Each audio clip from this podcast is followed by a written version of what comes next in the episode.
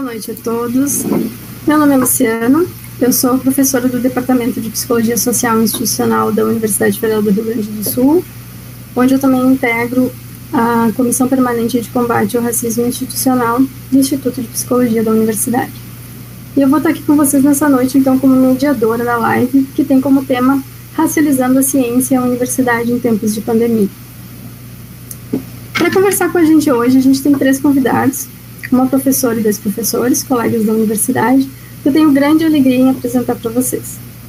Uma delas é a Fernanda Bairros, professora do Departamento de Saúde Coletiva da URGS, coordenadora do AGAMBI e coordenadora adjunta do NEAB. Marcos Rosa, que é professor do Departamento de História da URGS e pesquisador do conceito de raça e racismo. E Alan Brito, que é professor do Instituto de Física e diretor do Observatório Astronômico da URGS. É autor de livros de divulgação em ciências que dialogam com a educação para relações étnico-raciais e gênero, e coordenador do Portuguese Language Office of Astronomy for Development da União Astronômica Internacional. Em nome da comissão, eu agradeço mais uma vez por vocês terem gentilmente aceitado esse convite para estarem aqui com a gente essa noite. Vocês terão em torno de 20 minutos para trazerem as suas contribuições para o nosso diálogo e depois a gente abre para as perguntas né, de quem está nos assistindo que podem ser feitas ali no chat do canal no YouTube. Uh, a nossa próxima live, né, como a gente tem feito uh, quinzenal, uh, mas a nossa próxima live vai ser no dia 6 de julho. E antes de passar a palavra, então, à nossa convidada e convidados de hoje, eu gostaria de trazer algumas provocações sobre o tema dessa noite, usando como referência o título E daí, que dá nome à série de lives que a comissão tem organizado nesses tempos de quarentena. E daí, diriam alguns, para que pensar a racialização da ciência e universidade? Nossa academia já tem anunciado que tem citado intelectuais negras e negros para colorir os seus textos. E aqui é importante ressaltar: colorir não é uma metáfora. E daí, diriam alguns, se essa mesma academia, referenciando a necropolítica, encontrou um autor negro que, dialogando com os cânones europeus, até permite a ela sustentar a hierarquia de suas bases epistêmicas, ao mesmo tempo em que anuncia se descolonizar. Essa academia, inclusive, consegue justificar os pequenos diálogos estabelecidos com pensadoras e pensadores negros, negras e indígenas do nosso país. Tudo isso a partir da produção norte global.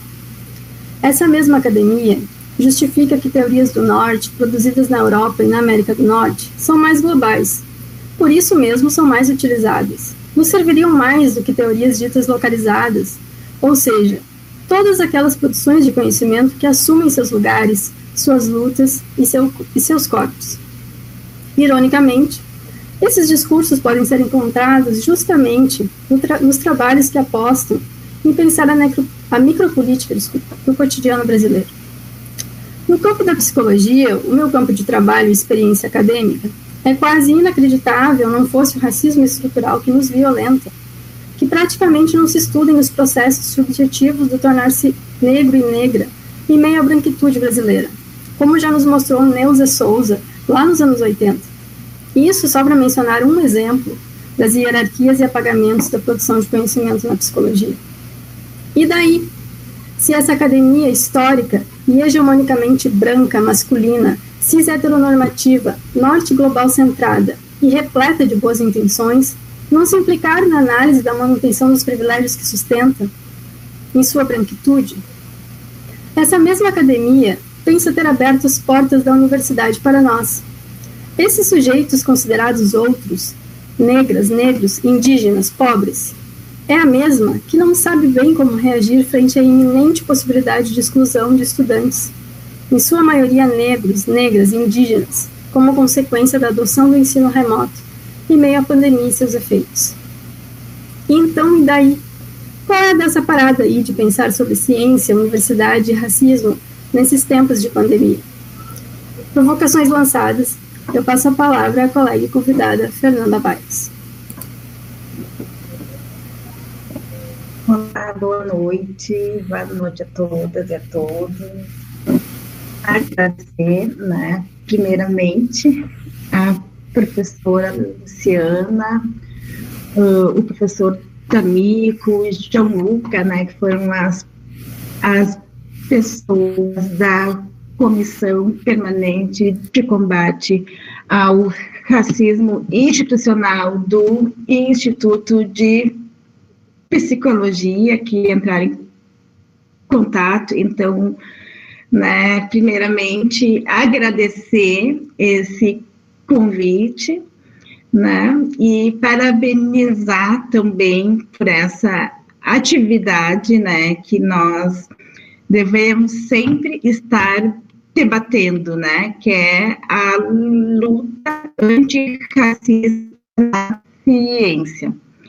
Uh, dar boa noite também para os meus queridos colegas, né, o professor Alan Brito e o professor Marcos Vinícius Rosa, que é um prazer, assim, estar uh, dividindo essa, essa noite com vocês três aqui né?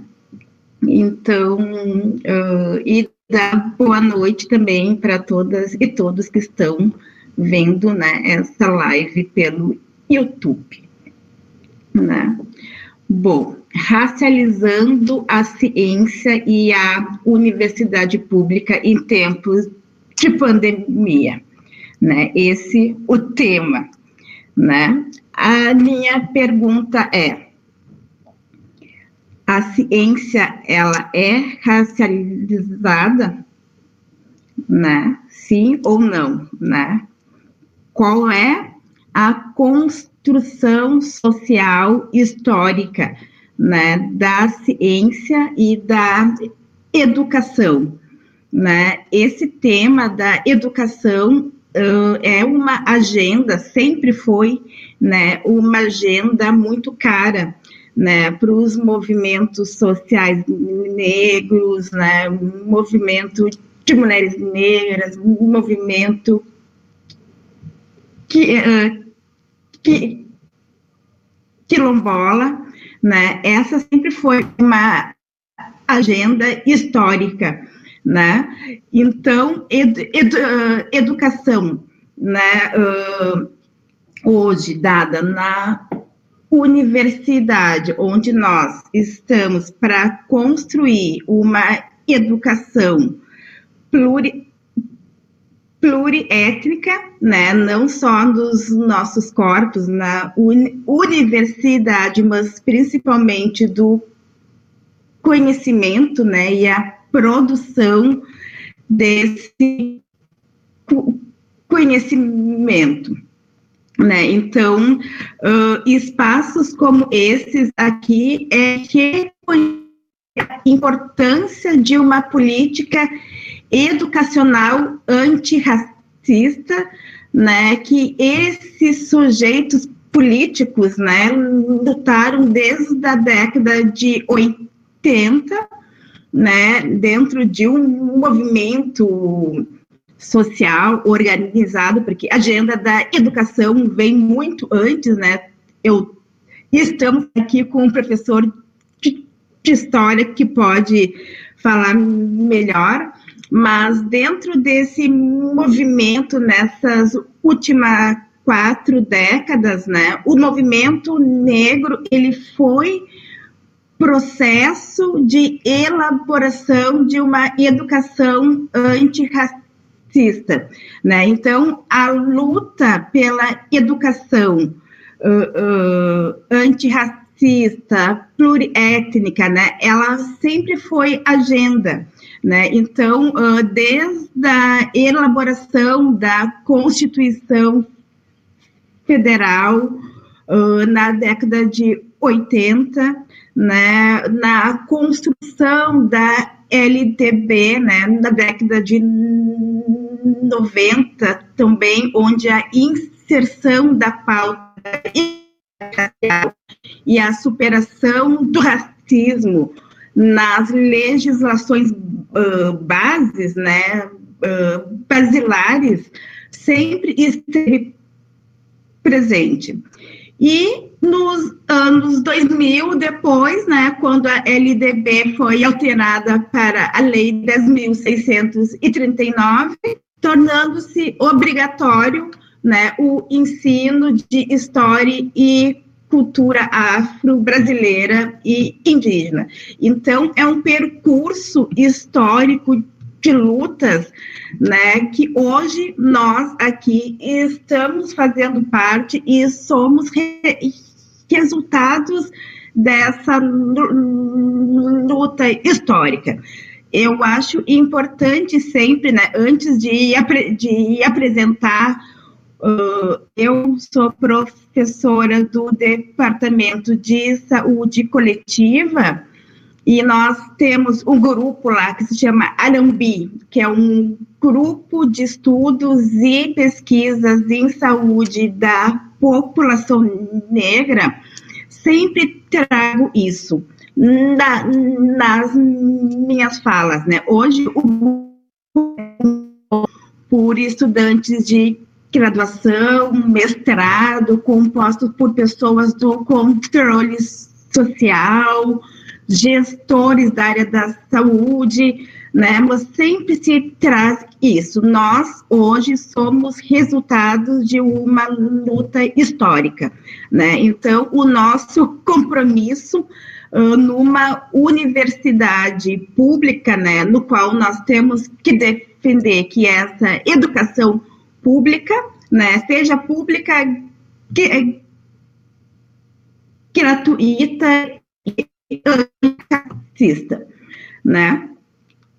Bom, a questão racial, né, quando se diz questão racial com a inserção do conhecimento, do saber de negros e negras indígenas, é praticamente invisibilizada né? E essa uh, não visibilidade se dá, né? Ela faz parte de um processo de dominação col colonial, né? Onde desconsiderar que a população negra, né, possui cultura, possui conhecimento, saberes, faz parte né, do racismo estrutural e faz parte desse processo de colonização.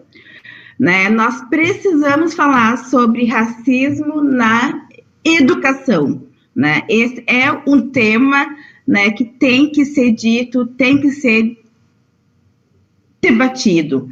Né? Uh, a, e há necessidade de racializar né, a ciência do ponto de vista afro-brasileira, indígena e africana também, né? Essa é uni universidade pública, né? Então, nesse contexto de pandemia, onde as vulnerabilidades e as iniquidades, né, que já eram perversas para nós, se acentuam drasticamente.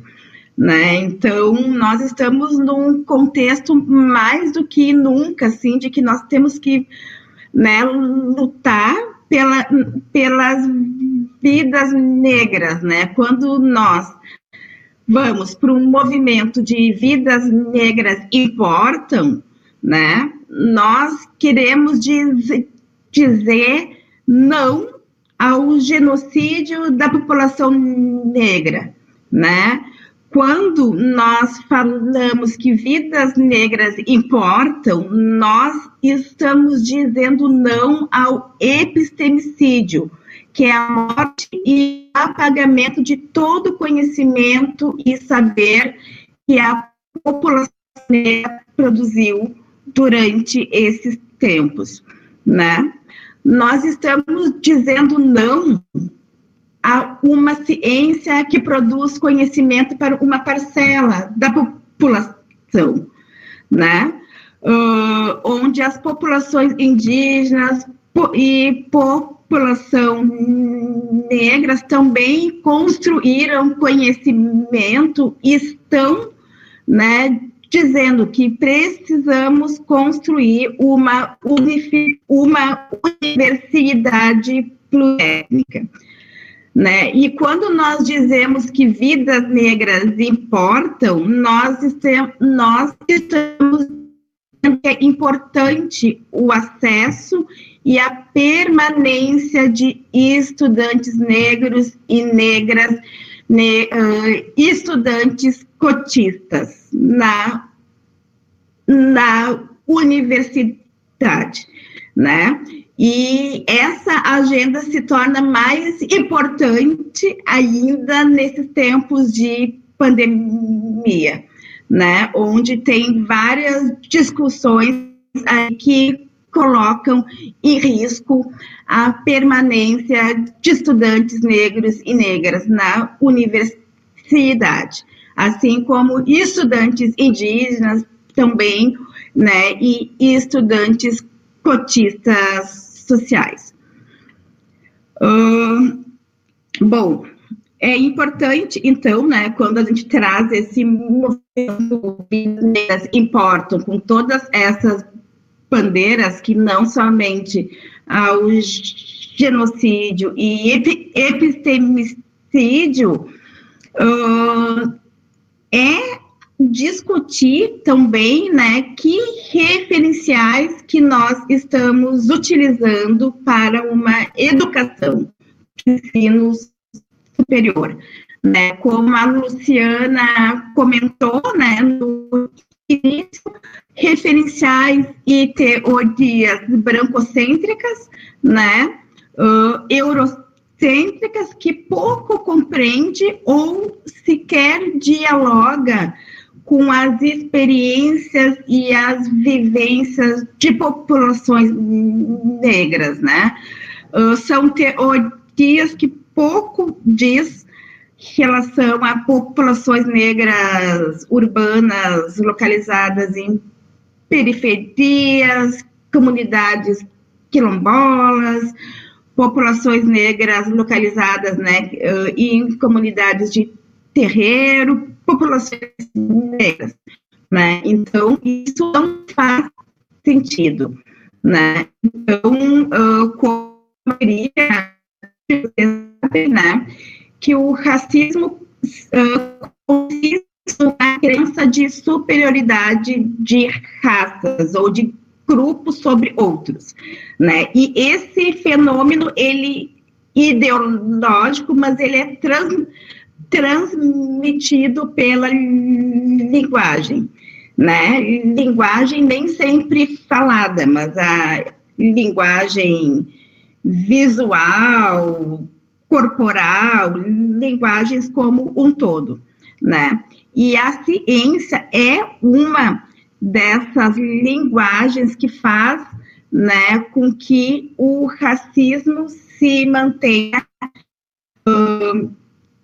dentro da nossa sociedade, né? Quando nos currículos não são visibilizados autores e autoras negras, onde nos planos de currículos, né, planos de ensino não tem populações, não tem pesquisadores indígenas, quando nós procuramos determinada literatura, livros, e nós não temos nas nossas bibliotecas, né? Então, tudo isso faz parte para manter o da nossa sociedade e continente nossa ciência também, né? E nada, né? Tudo isso é o que, né? É o epistemicídio, que é a representação do racismo na produção intelectual. Né? O epistemicídio ele é responsável por negar a capacidade de povos não brancos de produzir conhecimentos, saberes, né? Ele introduz o esquecimento e o afastamento. Eu gosto muito, assim, para mim, a intelectual que melhor descreve escreve e, e traz isso, né, é a sua tese de doutorado, que ela diz o mais importante né, quando a gente fala sobre ep, epistemicídio, que não é assim uh, somente a morte do conhecimento, né? Mas qual o conhecimento que está sendo né, apagado? Esse que é o mais importante, que é justamente o conhecimento né, de populações negras, né, indígenas também. Bom, uh, dentro desse processo né, de educação, por uma educação de nós temos vários exemplos, várias ações e estratégias, né, para combater isso.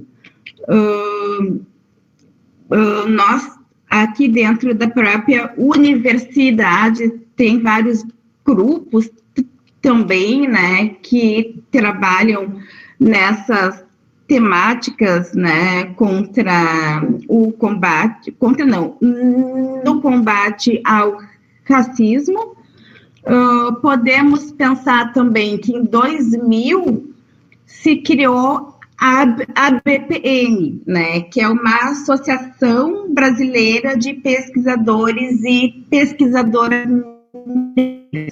Atualmente, uh, essa a associação ela é composta por 2 mil pesquisadores e pesquisadoras, né, que foi fundada lá em 2000 justamente para fortalecer pesquisadores e pesquisadoras negras que não tinham espaço dentro das suas associações científicas para desenvolver pesquisas, trabalho no combate ao racismo. Né? Uh, a própria Associação de Saúde Coletiva, né, na qual eu também faço parte, uh, há 20 anos se discute ter um grupo de trabalho sobre saúde. Né? Faz dois anos que a Associação Brasileira de Saúde Coletiva, felizmente, hoje tem um grupo de trabalho né, sobre racismo e saúde, mas são 20 anos de luta, né? E a BPN veio justamente para preencher essa lacuna.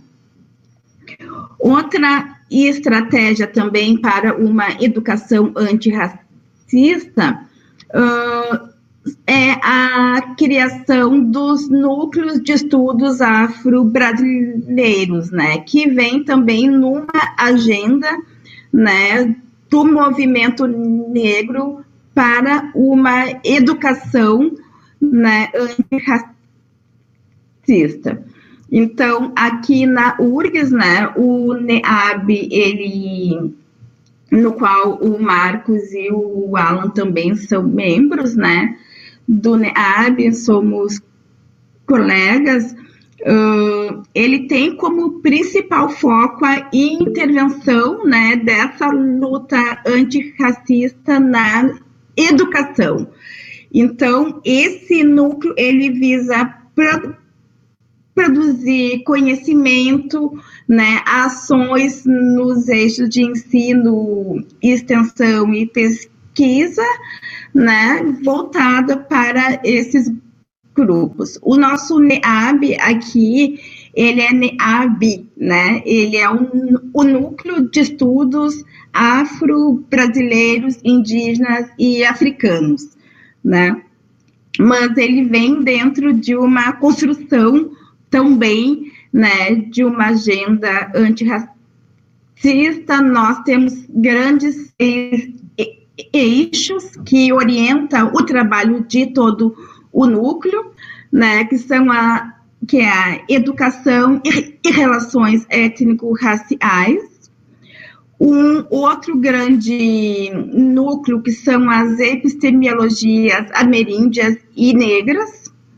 imaginários e discursos e representações, minorias étnicas, raciais e participação política, organização social de populações ameríndias e negras e a saúde da, da, da população negra, né? E o Arambi está dentro desse núcleo, né, no qual desde 2016 atividades de ensino, pesquisa e extensão no combate ao racismo institucional na saúde. Né? Hoje já se sabe que o racismo é um determinante social de saúde. A Política Nacional de Saúde da População Negra, então, que foi instituída em 2009, faz, vai fazer 11 anos, né, que traz isso, que o racismo, né, tem consequência no adoecer, no viver e no morrer da população negra, né? Então esse grupo é, uh, contribui, né, para que essa política realmente seja implementada e de fato ela seja um pilar nas ações, né? Que ela tem que ser transversais a outras políticas da área da sa saúde. Então, uh, é isso, né? Nós uh, estamos desenvolvendo atualmente um curso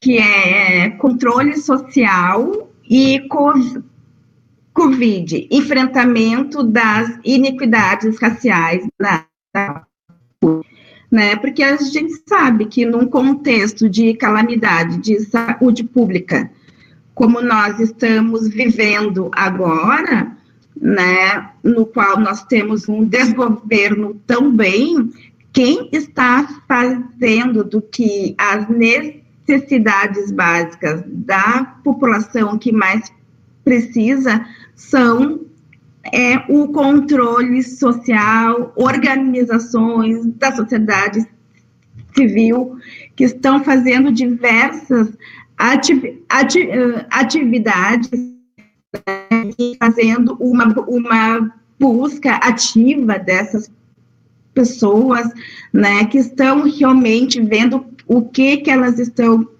precisando e numa rede de solidariedade que estão fazendo com que essa pandemia, né, se é que é possível, né, mas seja menos desastroso para muitas famílias, né? Então, para fechar um pouco uh, essa fala, né, porque depois a gente vai abrir para perguntas também, é trazer isso, que a importância que nós temos, né, de racializar do ponto de vista de questões negras, indígenas, a ciência, né, e também nós não podemos deixar, né, de lutar pelo acesso e permanência de estudantes negros e negras que são responsáveis por estar racializando a ciência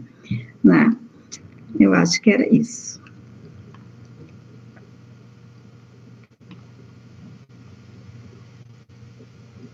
Lu, o teu microfone. Isso, obrigada.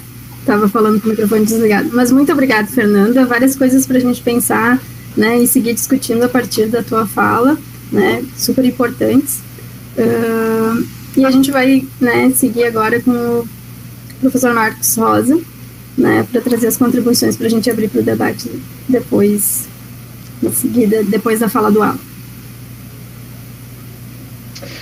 Então, gente, uh, boa noite a todas e todos. Uh, quem não me conhece, eu sou Marcos Vinícius, uh, sou professor do Departamento de História aqui da Universidade Federal do Rio Grande do Sul. Tá? Antes de mais nada, eu gostaria de parabenizar as organizadoras e os organizadores da live, particularmente a Luciana, o colega Selvi, a Luana, que está ali escondidinha também, né, ajudando a gente a administrar uh, esse, esse evento. Uh, os meus agradecimentos à Fernanda e o Alan, né, colegas da URGS e de NEAB, pela oportunidade de compartilhar aí com vocês esse momento de manifestar pontos de vista sobre o mundo acadêmico e sobre o processo de construção de de conhecimento, né?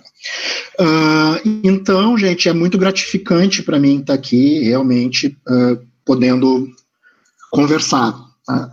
Então, eu uh, fiquei pensando no que, que eu poderia uh, problematizar hoje, especificamente para essa discussão que tem no título Racializando a Ciência e a Universidade. Né? Então, eu vou começar a minha fala justamente problematizando um pouco uh, a nossa noção de racialização, né? o que, que significa esse racializar a ciência e a universidade pública né, em tempo de pandemia Afinal de contas, o que, que significa esse conceito de racialização? Né?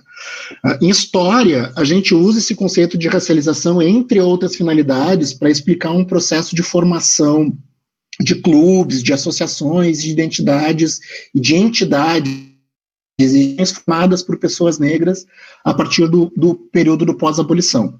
É, claro que o conceito de racialização ele é muito mais amplo, é muito mais complexo, mas uma das formas com que ele tem sido pensado é justamente, ele não tem nada a ver com uma noção de raça biológica, né, ele tem a ver com uma noção política de raça, que orientou um processo de formação e de construção de projetos políticos entre pessoas negras, né, com reivindicações de pessoas negras, para pessoas negras, por pessoas negras. Né. Então, esses espaços onde esses negros se reuniam e construíam projetos políticos comuns foram vistos como espaços racializados. Né. Ninguém tem dúvida sobre o que significa racializar quando racializar diz respeito, por exemplo, ao processo em que os negros passaram a ocupar fisicamente e epistemologicamente a universidade pública. Né?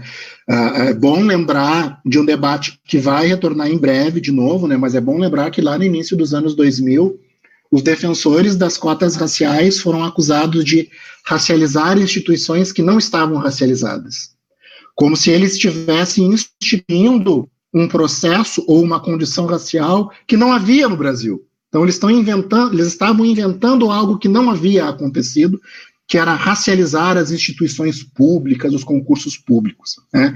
Então, nessa concepção de racialização, né, significa que os negros, quando os negros ocupam um determinado espaço, esse espaço passa a ser racializado como se ele não estivesse racializado antes. Né? Então, a problematização que eu trouxe para a gente pensar e para a gente conversar junto é, afinal de contas, não existem outras formas de pensar racialização. Né? A raça é um conceito que diz uh, respeito única e exclusivamente aos negros. Né? Se a gente pensar sobre a história das universidades públicas no Brasil e em outros lugares do mundo, por exemplo, quando a gente olha para os Estados Unidos, né, a gente consegue perceber lá uh, os negros conseguiram formar, criar instituições de ensino superior para negros desde o século XIX. No Brasil, isso não aconteceu. Durante muito tempo, as universidades foram espaços ocupados majoritariamente pelos mais ricos e pelas classes médias. Né? Então, se a gente levar em conta que as classes médias e os mais ricos são majoritariamente brancos, então a gente é, fica muito evidente para a gente ao longo da história da universidade no Brasil que as universidades brasileiras sempre tiveram um perfil racial predominante. Né? Se a gente levar em consideração alguns cursos, né, como medicina, direito, odontologia, engenharia, psicologia, então a gente vai ter um perfil que é exclusivo de estudantes brancos, de, de alunos, de, de professores majoritariamente brancos. Né? Aqui não é majoritários, é, é, caso de exclusividade mesmo. Você pode entrar, olhar na história do curso da medicina na Universidade Federal do Rio Grande do Sul e outras universidades federais e das universidades privadas, que você vai ver que sempre teve um perfil racial ali que foi exclusivo, não apenas predominante, ele foi exclusivo. Qual é a conclusão que a gente tira disso, então? Né? As universidades brasileiras elas sempre estiveram racializadas, muito antes dos negros passarem a reivindicar espaço né, nessas universidades, muito antes das cotas chegarem.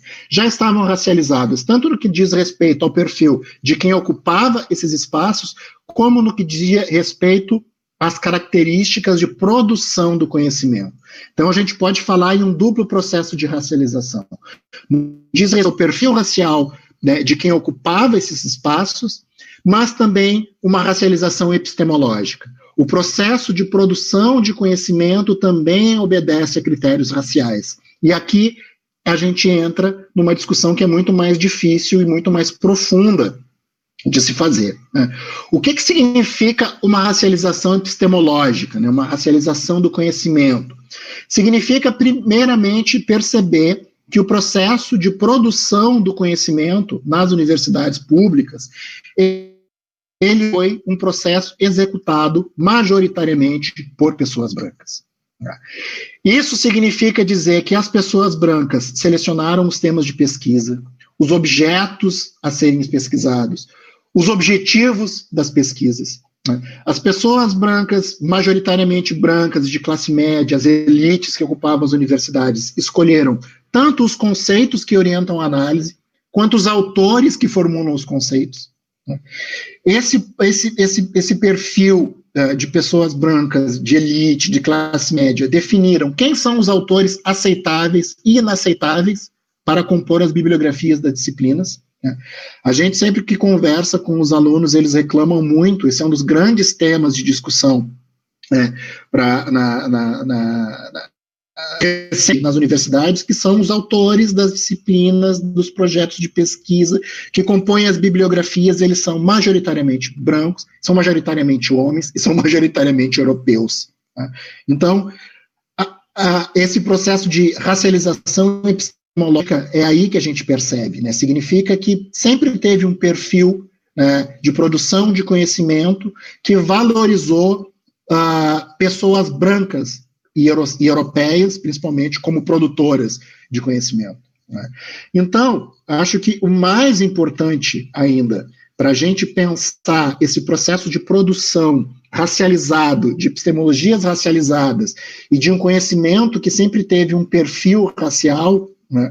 a, gente, é, é a gente perceber que esse grupo tinha todo esse poder dentro da universidade, definia determinados temas como universais, determinados conceitos como universais, determinados autores como universais e determinados saberes como universais. Né?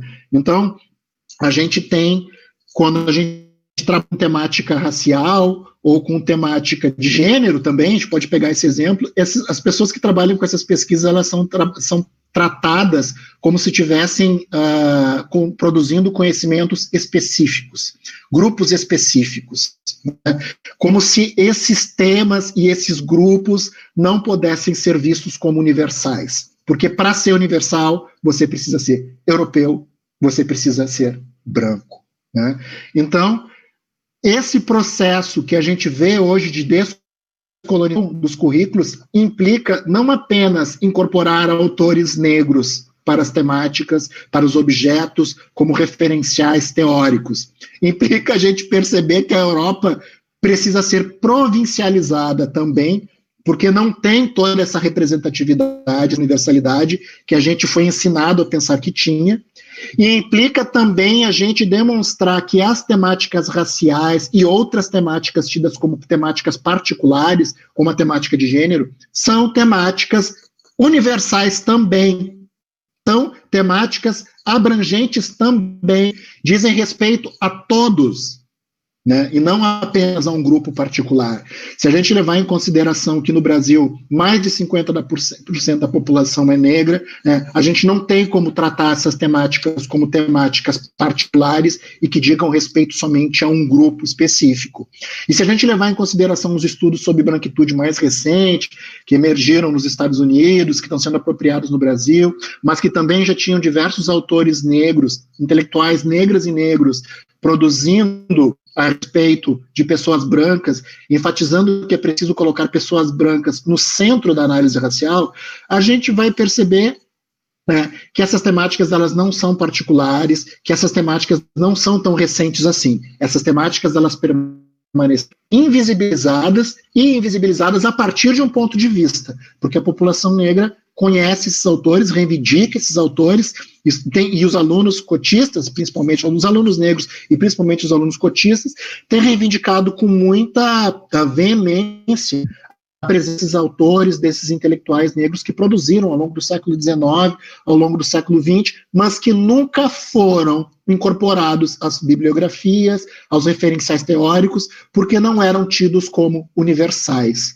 Porque essa universalidade ela foi, foi permitida e foi construída como algo que se faz a partir da Europa, a partir de autores europeus. Mas essa forma de construção de conhecimento a partir de um grupo racial predominante na academia, ela tem outras consequências. Ela permitiu a esse grupo racial predominante de classes médias e de elites brancas ganhar visibilidade, ganhar reconhecimento, ganhar prestígio no mundo acadêmico, obter verba para financiamento das pesquisas, selecionar quais são os saberes necessários para compor os grupos de pesquisa e, por conseguinte, selecionar ou excluir quem faz parte desses grupos de pesquisa. Né?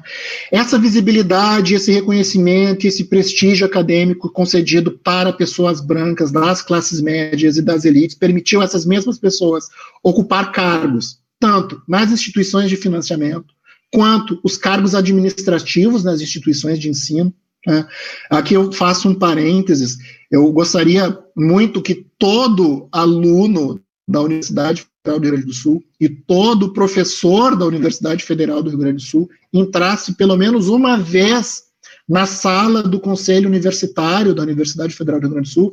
Eu fui conselheiro, conselheiro uh, por alguns anos, e a gente olha para a parede do conselho universitário e lá tem a galeria dos reitores. Pois lá só tem uma mulher. A Universidade Federal do Rio Grande do Sul tem 80 anos e só houve uma mulher. Todos os reitores, incluindo, essa única mulher, são brancos. Então, a gente tem que levar em consideração né, o fato de que a academia né, ser majoritariamente branca e ser administrada majoritariamente por pessoas brancas que definem os temas, que definem a distribuição regras de, uh, que definem a, a, distribuição de verbas e que privilegiam mais determinados temas de pesquisa, determinadas pesquisas, em detrimento de outras, gera desigualdades raciais, de gênero, enfim, uma série de outros critérios uh, de desigualdade que a gente percebe e que a gente tenta combater na academia. Né? Quando a gente olha para a sala do conselho universitário, a gente consegue ver quem é o perfil, muito nitidamente, quem é o perfil de quem dá as cartas no mundo acadêmico. É homem, branco, hétero, cis. Né? Lá está lá a sala do conselho universitário e os seus quadros, essas galerias de reitores para nos dar mais uma. Nos, reforçar a nossa opinião a respeito disso. Né? Bom, é, eu, eu trouxe essa reflexão para provocar um pouco uh, o nosso debate. Né? Eu acho que esses exemplos que eu trouxe eles já são suficientes para a gente pensar o que, que significa essa racialização das universidades. As universidades sempre foram racializadas. A gente está aqui né, combatendo essa racialização, tentando chamar autores negros, autores indígenas, mulheres, autores periféricos, justamente para combater né, uma racialização que já existia. A gente vai racializar agora a partir de outros lugares, a partir de outros perfis étnico-raciais, a partir de outros perfis de gênero e de sexualidade. Né? Então, é todas essas mudanças e todas essas consequências epistemológicas que a alteração do público da universidade gerou e tem gerado. Né? Então, esse processo de produção de conhecimento científico, tal como conhecemos até hoje, desigual, elitista, eurocêntrico, ele é uma consequência da hegemonia de classes médias e de elites brancas e de homens na academia. Né? Então, observem aí, acho que aqui eu gostaria de finalizar minha fala pontuando, né, que eu estou operando aqui uh, levando em consideração conceitos de classe, né, de raça e de gênero, Uh, porque esses conceitos eles são indissociáveis, né? não é só centrar a análise num determinado conceito, porque a desigualdade na sociedade brasileira e na universidade, ela se constrói a partir de múltiplos critérios. São múltiplas formas de desigualdade que a instituição de ensino reproduz. Né? Então, classe, raça e gênero são indissociáveis. Mas a raça, ela é fundamental porque ela define um lugar de homens negros e de mulheres negras numa estrutura social mais ampla, que é definida a partir de múltiplos critérios e a partir de múltiplos uh, marcadores sociais. Tá? Então, para finalizar a questão, eu abro né, o debate, o Alan vai, vai, vem na sequência, né, mas para depois, para a gente poder conversar com quem está nos assistindo, que é a seguinte questão. Afinal de contas, um conhecimento científico produzido majoritariamente por pessoas brancas não possui implicação alguma, nenhuma, sobre as características desse conhecimento produzido? Então, fecho a minha fala com esse questionamento, tá? Muito obrigado pela oportunidade. Muito obrigada, Marcos, pelas suas contribuições, pelas questões que tu trouxe. Uh, mais questões para a gente poder estar né, tá dialogando uh, quando a gente abrir para as perguntas. E eu vou passar então a fala para o nosso último convidado, que é o Alan Brito. Por favor, Alan. Bom, boa noite né, a todas e todos. Dizer que eu estou muito feliz de estar aqui. Obrigado a Lu e a todas as pessoas envolvidas nesse evento primoroso né, na universidade nesse momento. É, é um prazer estar aqui com, contigo, né, com a professora Fernanda, o professor Marcos, depois de duas falas emblemáticas, né, fiquei pensando aí agora o que, que, o que, que eu vou dizer, né, mas eu acho que, é, tudo que tudo que eu vou tentar trazer aqui hoje nessa discussão, nesse debate, vai muito assim em sinergia com as falas da professora Fernanda e do professor Marcos, assim, né? Então eu vou tentar trazer, como eu sou astrônomo, eu vou trazer algumas imagens e alguns dados para a gente poder dialogar e poder refletir, né, sobre muitas dessas questões que os meus colegas já trouxeram. Então, primeiro, como professor né, do Instituto de Física, da área de exatas, muita da minha fala aqui vai estar é, voltada para essa realidade, mas que poderia, eu poderia, a gente poderia falar de qualquer recorte científico, né? Então, queria começar dizendo isso, né, que a Universidade Federal do Rio Grande do Sul, ela é 95% branca, é um dado, não é achismo, né, baseado num dado que logo vai ser publicado por colegas minhas, né? Então, esse é o perfil da URGS, né? E, e esse perfil da URGS não é um perfil diferenciado de outras instituições né, universitárias é, no país. Então, a racialização, então, é, indo um pouco com o que o Marcos traz, né, a racialização, o que eu chamo de cosmologias racializadas, eu vou tentar trazer um pouco melhor esse conceito, né, é, no sentido assim da gente também pensar a partir dessa realidade. Se 95% da URGS é branca, né, esse processo de, quando a gente fala de racialização, é primeiro, né, prim, pensar que essa branquitude, né, essas pessoas brancas, elas precisam se racializar, né, porque elas precisam se racializar e elas precisam pensar o seu lugar de privilégio dentro desse sistema todo, dentro desse sistema do que é a graduação, do que é a pós-graduação, do que é a pesquisa, a extensão, como essas diferentes coisas estão conectadas, como são os espaços de divulgação científica, os observatórios, os planetários, os museus, né, que são os públicos que aí chegam, como é que a gente dialoga? Então, eu acho que racializar a universidade, racializar a ciência, é pensar também o lugar de privilégio histórico das pessoas brancas. Então, aqui eu trago algumas pessoas, alguns colegas da física, o professor Antônio Santos, da Federal do Rio de Janeiro, a professora Denise Gonçalves, da astronomia, a professora Catemari Rosa, gaúcha, agora professora na Universidade Federal da Bahia, a professora Eleade Lima, na Unipampa, e a professora Zayla Ludwig, em Minas Gerais. São pessoas, mulheres, homens, negros, negras, de física, de astronomia, que também, né, quer dizer que somos, é 95% a URGS, 95% branca, mas nós existimos. Né, somos poucos, mas existimos, resistimos, dialogamos e trazemos novos olhares. Né? E como eu sou um astrônomo, é, eu queria também dizer isso, né, que nessa perspectiva de pensar essa cosmologia, ou seja, pensar a cosmologia científica moderna no conceito moderno e contemporâneo de ciência, é pensar que essa narrativa, essa história de como, por exemplo, o universo se formou desde o Big Bang até esse momento, 13,8 bilhões de anos, tudo isso, né, essas teorias, essas ideias todas que estão por trás sendo construídas, as grandes perguntas que a gente tem né, é, de que é feito 95% do universo dentro dessa cosmologia padrão, eurocêntrica, brancocêntrica, né, nessa relação, né, no desenvolvimento dessa ciência moderna e contemporânea, uma relação forte com a tecnologia. Ou seja, pensar ciência e racialização da ciência também é pensar de que maneira ciência e tecnologia estão tão conectadas nesse mundo que a gente vive hoje, nesse mundo de pandemia, né, pré-pandemia, pandemia e o que, o que nos espera na pós-pandemia. E olhar para esse universo, eu acho que essa, essa racialização da física, a racialização da ciência no viés da física tem um papel fundamental nesse momento de pandemia, quando a gente pensa, olha para todo esse universo, o que são essas bilhões de galáxias com bilhões de estrelas, qual é o papel nosso, né, dentro de um planeta, por enquanto nós somos os únicos capazes de olhar para esse universo, né, e refletir, pensar essas grandes questões, né, refletir qual é o nosso papel nesse lugar, né, num planetinha, num sistema solar, na periferia de uma dessas bilhões de galáxias que a gente observa. E lá está o nosso, nesse, nesse pontinho ali branco, visto, por exemplo, da sonda Cassini, né, está lá o nosso planeta. Então, também nos dá essa responsabilidade. Eu acho que pensar a racialização da ciência na perspectiva da física, que tem sido também historicamente a ciência que tem servido de modelo para outras ciências, né? Esse conceito moderno, contemporâneo de ciência que vai para todas as ciências, ciências humanas, as ciências sociais, né? As ciências biológicas e da vida, para a psicologia, para a economia.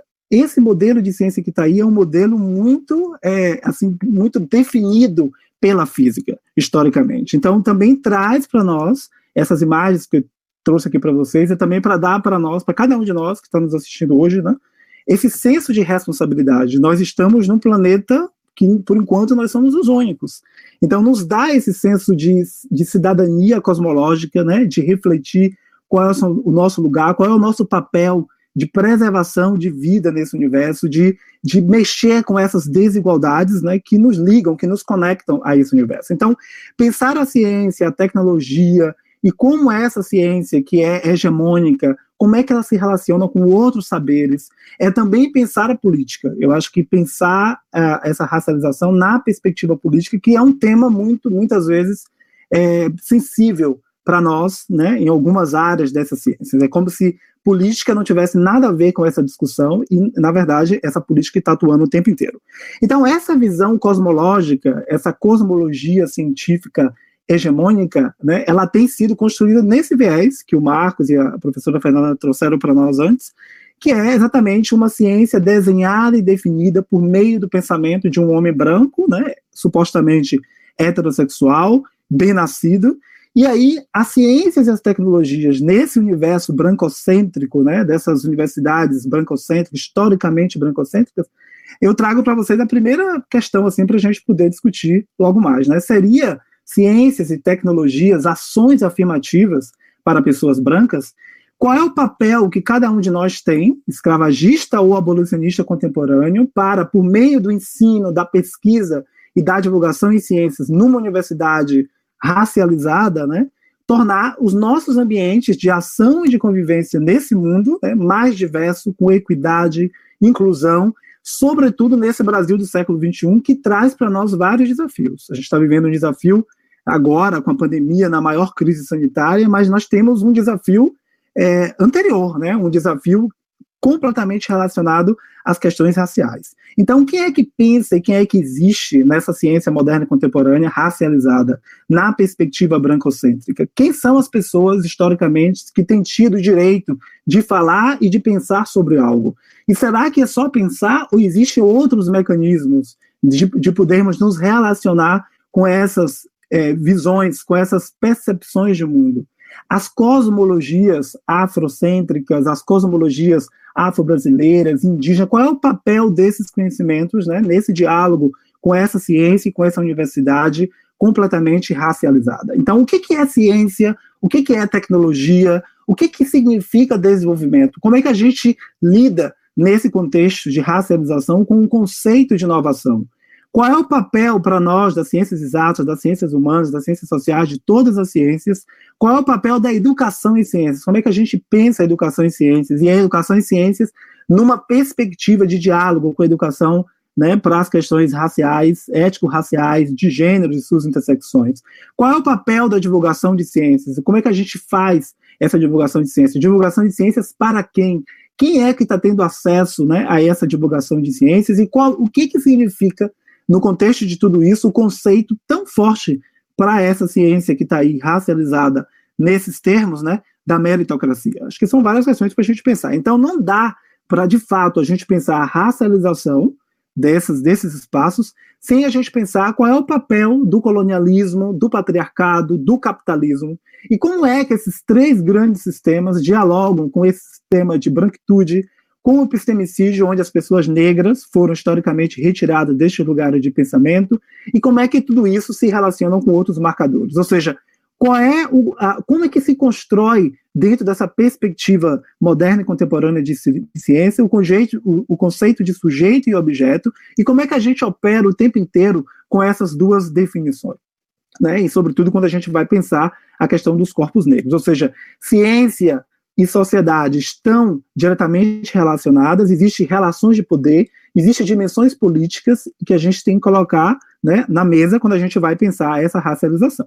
E aí, pensar a racialização, e aí eu né, vou completamente alinhado com a fala de, do, do Marcos, né, na perspectiva histórica, é pensar esse conceito de ciência e tecnologia como sendo um conceito dinâmico, que vai mudando no tempo e no espaço, conectado com o conceito de sociedade, mas essa relação de ciência e tecnologia racializada, ela também implica em desigualdades, desigualdades na comunidade científica, desigualdade de produção de ciência e tecnologia, desigualdades sociais o tempo inteiro, antes, durante né, e, e certamente depois dessa pandemia. Então, pensar ciência e tecnologia na relação com a sociedade, questionando o tempo inteiro, olhando para a história, pensando quem são essas, esses sistemas de conhecimento, quem são as pessoas que estão ocupando esses lugares. E para nós, no Brasil em particular, né, no nosso, no nosso sistema de ciência, de universidade, é pensar sobretudo a partir da raça. Que nós somos, de fato, um país racista, estruturalmente, né, 54% da população negra alejada desses espaços, né, alejada de direitos básicos, fundamentais, mas, sobretudo, fora de, desses espaços de, de poder, né, sobretudo nas ciências exatas, nas tecnologias, então, racista, misógino, LGBTfóbico, classista, né, desigual, e aí pensar qual é o papel né, dos, de todo o avanço legal que a gente teve nos últimos tempos, pensando aí a Lei 10.689, a Lei 11.645, que nos dá marcos para a gente pensar a nossa educação na universidade, na educação básica, em todos esses nossos campos de atuação, e aí pensar, então, qual é o papel desse conhecimento científico para pensar essa realização e também a defesa do SUS, né, no, no momento que a gente está vivendo, ou seja, conhecimento científico e o próprio a própria estruturação do Sistema Único de Saúde estão diretamente relacionados para a gente pensar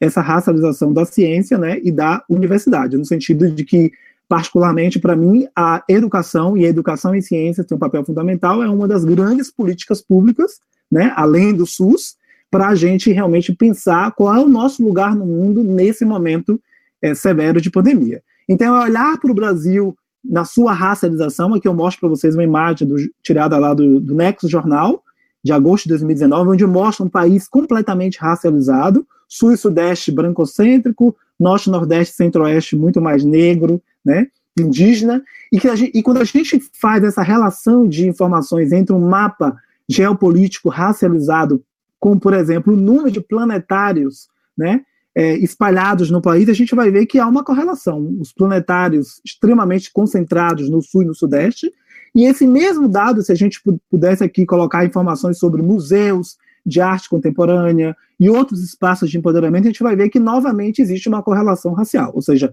essa ciência, essa tecnologia está racializada. Nesse país que é a maioria composto por mulheres, maioria negra, 54%, mas se a gente vai, por exemplo, olhar a constituição da Sociedade Brasileira de Física, da Academia Brasileira de Ciências e de outras instituições científicas, não só as universidades, a gente vai ver que esse perfil se repete, ou seja, a maioria de homens, brancos, supostamente heterossexuais, do sul e do sudeste, né? então majoritariamente do sul e do sudeste, e isso como sendo realmente uma, é, uma, um marcador, uma assinatura do racismo estrutural, estruturante a brasileira que a gente vive. Então não dá para pensar essa racialização da ciência e da universidade sem pensar nessa intersecção dos diferentes marcadores sociais da diferença, né? Gênero, sexo, orientação sexual, a etnia, a origem geográfica, a classe, a geração, a acessibilidade, mas quando a raça é, de fato, a base de tudo isso. Então, pensar de que maneira esses estudantes negros, negras, esses professores, os técnicos, né, todas as pessoas que compõem, por exemplo, as universidades, lidam com a questão do assédio moral e sexual, que está diretamente relacionado com esse processo de racialização. Qual é o papel da branquitude, da masculinidade, do patriarcado? Por exemplo, quando a gente olha os números, a realidade do, do que tem nos mostrado o movimento Parity Insights, qual é o impacto racializado que tem, por exemplo, esse momento de pandemia na produção, na constituição, nos movimentos das mulheres professoras, pesquisadoras, né, é, negras, sobretudo, né? Se tem impacto nas mulheres brancas, nas mulheres negras, esse impacto, né, muito mais acentuado. Então, as condições socioeconômicas, discutir meritocracia, pensar qual é o papel do racismo científico na constituição dessa racialização, porque a, o racismo científico como pseudociência a gente quase não discute. A gente discute, por exemplo, cura quântica, terraplanismo, a gente discute criacionismo, mas o papel que ainda está presente do que foi, do que significou a pseudociência, né, o racismo científico, a gente também não discute. Então, olhar para os números, ver a subrepresentação de pessoas negras em todos os espaços, em Olimpíadas, nas, nas instituições internacionais de pesquisa, nas diferentes áreas, na engenharia da computação, 85% composta por homens brancos.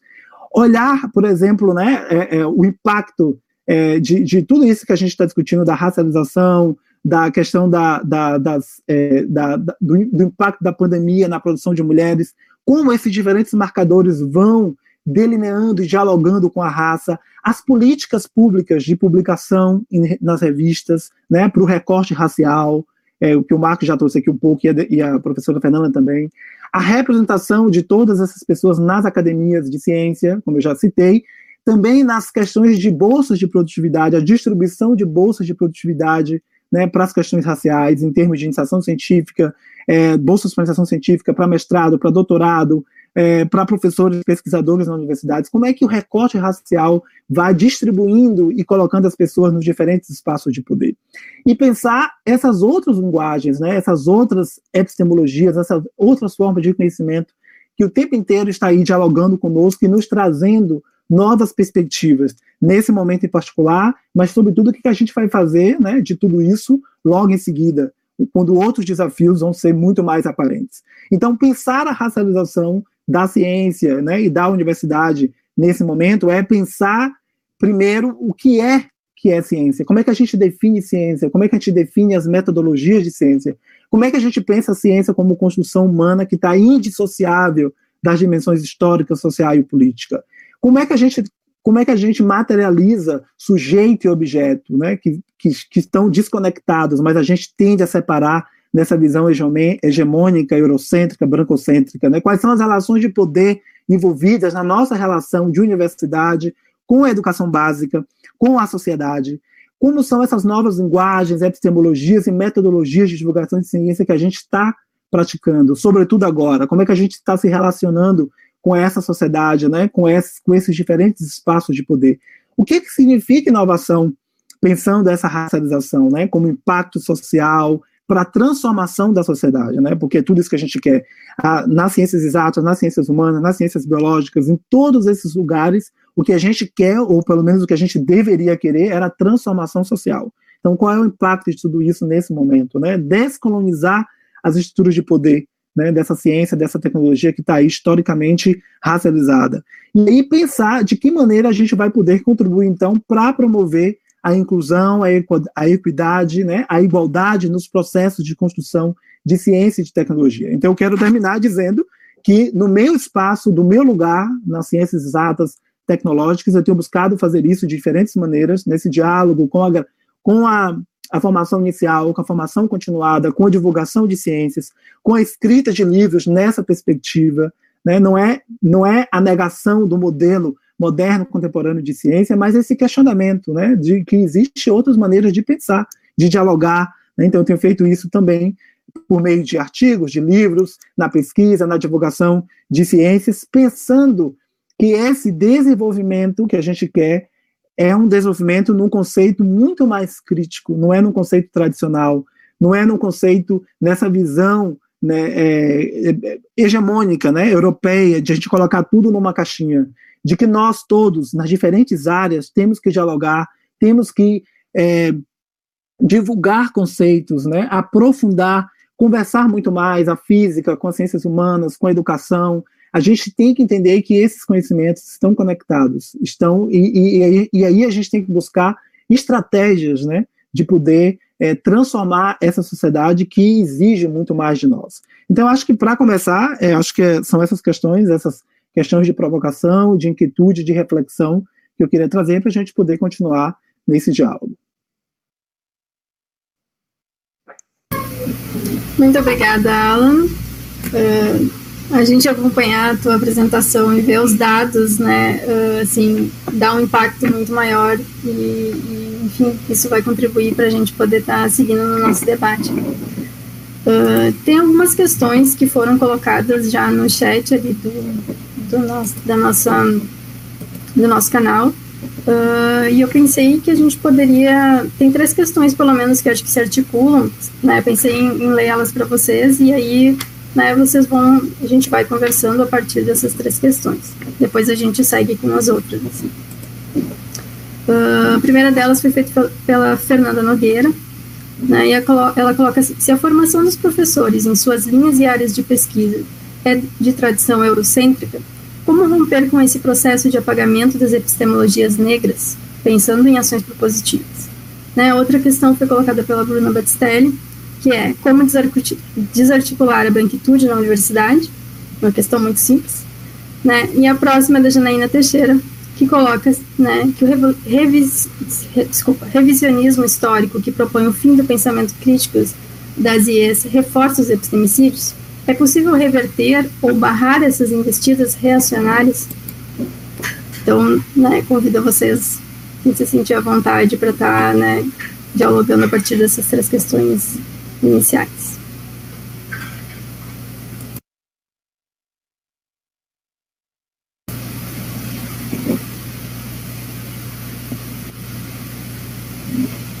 Quem começa?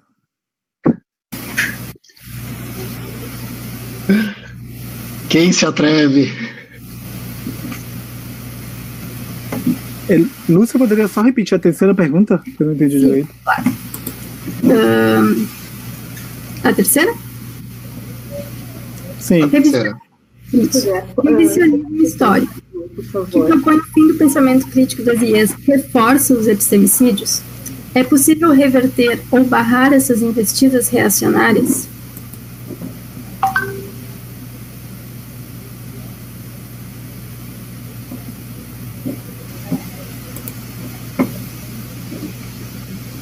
É, alguém, vocês estão quietos, então eu vou.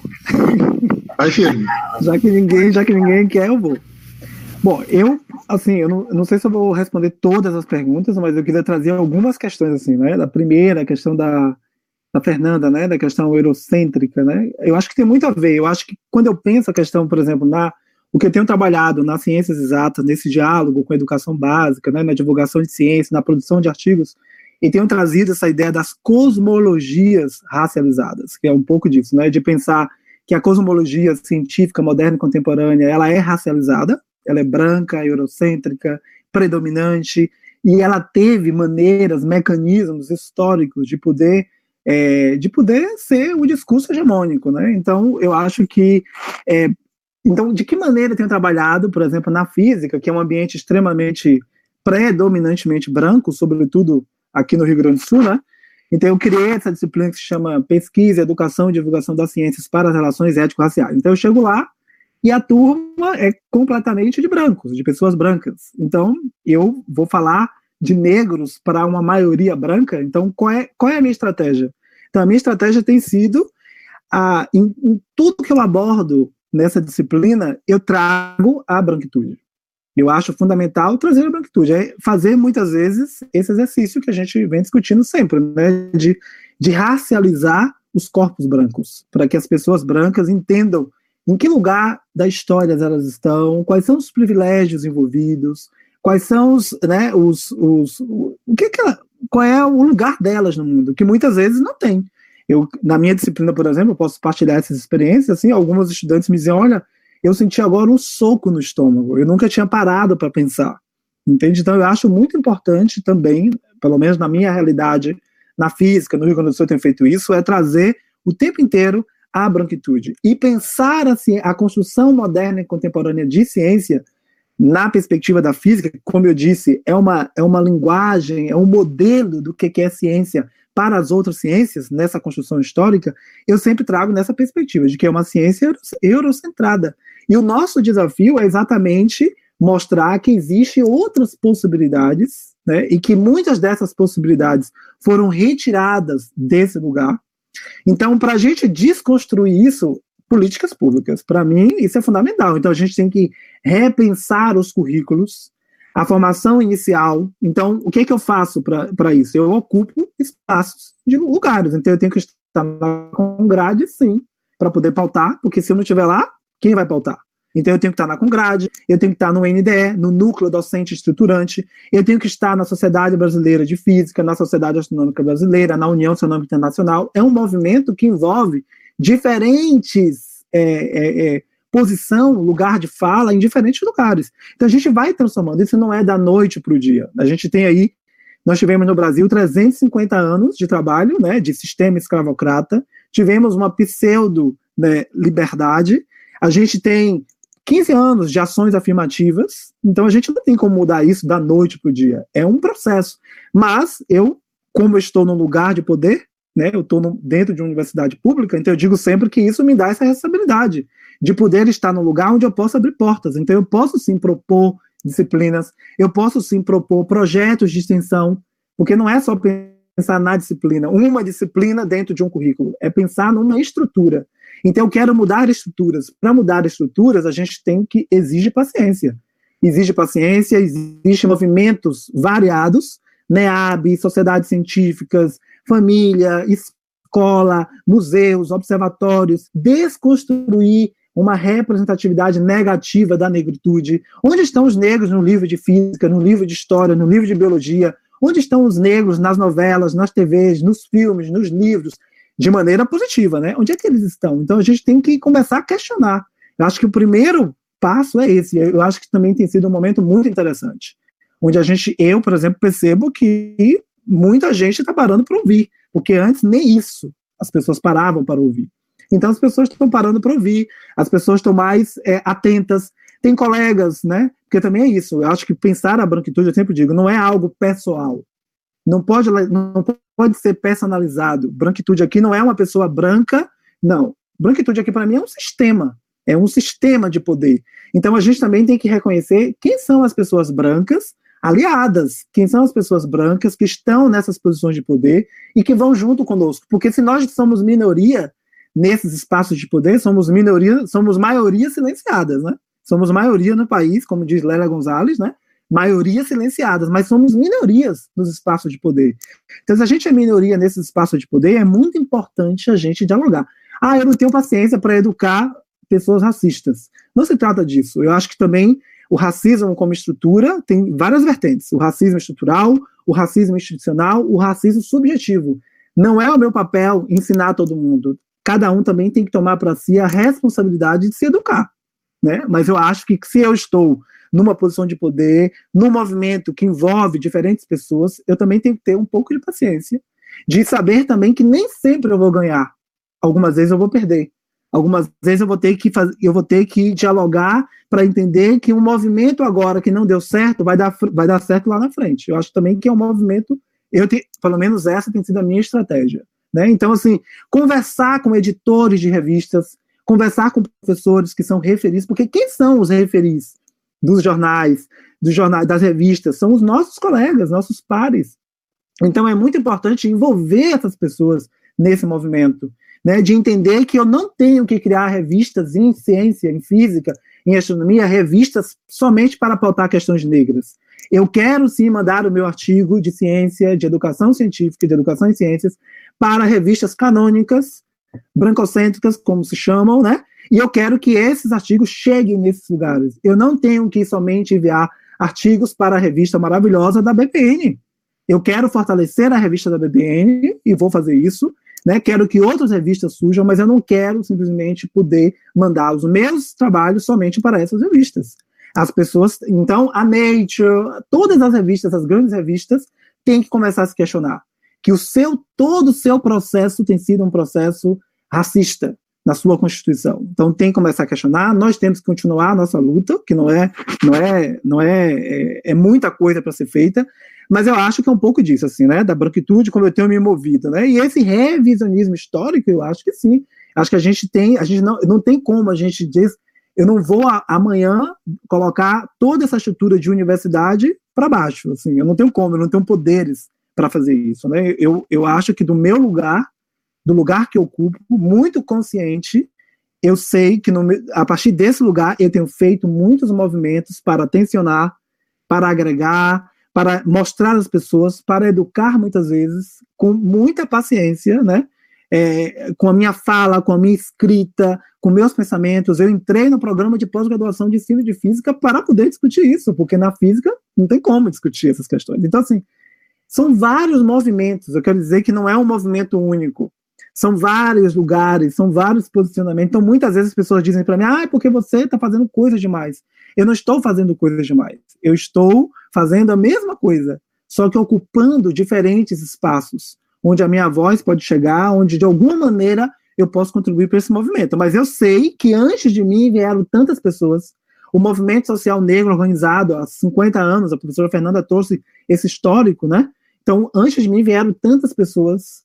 Eu estou no meu momento de dar minha contribuição, alinhado a essas pessoas que vieram antes de mim, né? E tenho certeza que outras pessoas virão depois de mim e vão continuar essa luta, que é uma luta constante e permanente, porque de novo, democracia, como a gente pensa na questão racial, ela implica lutas e disputas o tempo inteiro. Não está dado.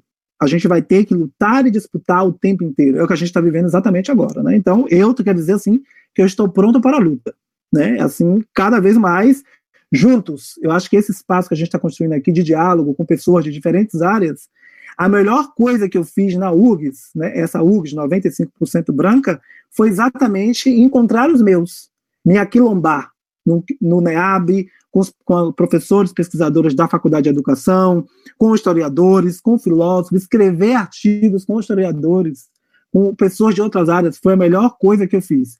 Uma pena que muitas pessoas preferem continuar nos seus mundos, racializados, restritos. O meu mundo é muito mais amplo. Então, assim, esse diálogo de conhecer o outro é fundamental, de perceber, de não perceber o outro como ameaça. Entende? O outro não pode ser uma ameaça, onde eu quero exterminar o tempo inteiro. Então, eu acho que é um pouco disso. Vixe, falei demais. Perfeito. Eu acho que tu já respondeu tudo, né? Mas eu acho importante essa pergunta que a Fernanda traz, né? A, a última pergunta que fala sobre. Qual é a última, Lu? Que é a. Eu anotei aqui. Epistemologia. Vou ler aqui de novo. Tá. Estava lendo o microfone. Uh, a última questão era sobre o revisionismo histórico, ah, que tá. propõe um pensamento crítico nas IES se ele reforça os epistemicídios, né, e aí coloca se é possível reverter ou barrar essas investidas reacionárias. Perfeito. Bom, todas essas perguntas, né, se uh, esbarram no desafio que é uh, nós combatermos o racismo, né, porque é um racismo, como já se sabe, estrutural, né, uma sociedade que foi formada né, uh, no genocídio de populações, violência, que isso vai passando de geração de uma forma naturalizada, onde a violência né, de corpos negros e negras, ela é naturalizada uh, para a ciência, essa naturalização se dá de uma forma mais forte, né? Assim como se naturaliza, né, uma criança cair do nono andar ou uma criança estar brincando num pátio da sua casa e ser morta, né? Uh, Para ciência, essa nat naturalização é exponencial, né? É isso que nós estamos falando, né? Que o racismo, né? Uh, e o genocídio e o epistemicídio andam de mãos dadas, né? E um que, que, que reforça o outro, né? Bom, uh, como que nós vamos, uh, como que nós vamos combater, né? Qual é a perspectiva? É luta, sabe? É luta. Uh, se eu, como uma das poucas professoras negras da un universidade aqui, ou nós, né, ficarmos somente dentro da universidade,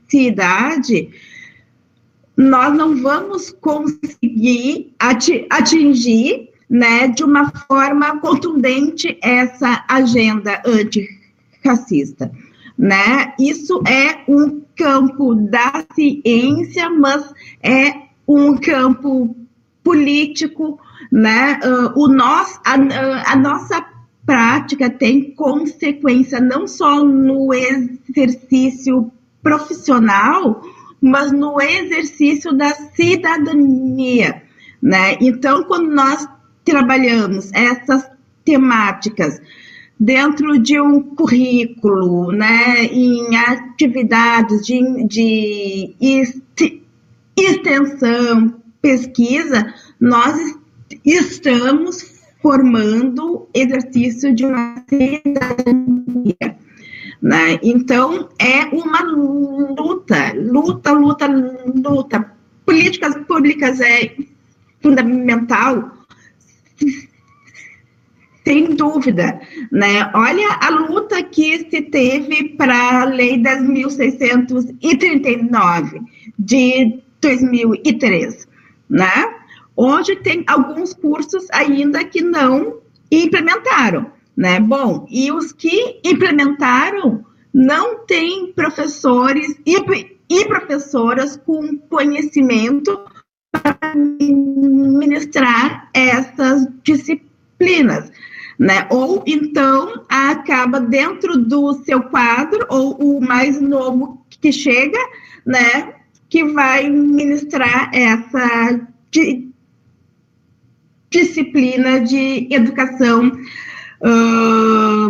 de relações étnico-raciais. Então, ao mesmo tempo que se lutou para ter uma política pública né, de obrigatoriedade sobre a história afro-brasileira indígena, também vem junto uma luta, né, que as universidades façam concurso para que especializados, né, deem essa temática, né? Eu não vou dar aula de bioquímica, né? Porque eu sou epidemiologista, eu sou sanitarista, né? Então, assim como uh, quem ministra aula de educações, uh, de educação das relações étnico-raciais, tem que ser uma pessoa que tem histórico e profundidade nessa temática, como qualquer área do, do então, é luta, é luta, né? A gente luta para ter políticas públicas, mas também luta para que essa política seja né, ex, ex, ex, executada de uma forma adequada.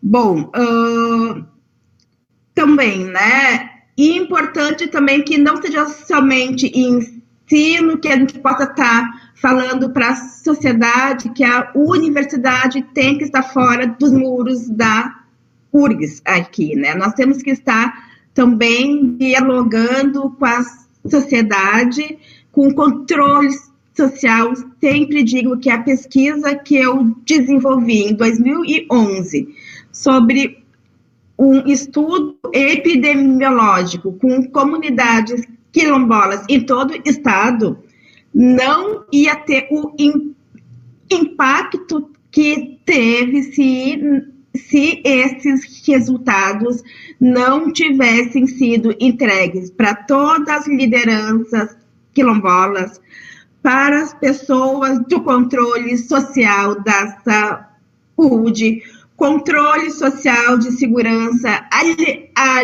alimentar e nutricional. Se essa pesquisa tivesse som, somente gerado artigo científico, que é importante, né, que é a produção do conhecimento. Mas esse conhecimento, quem é que lê artigo científico?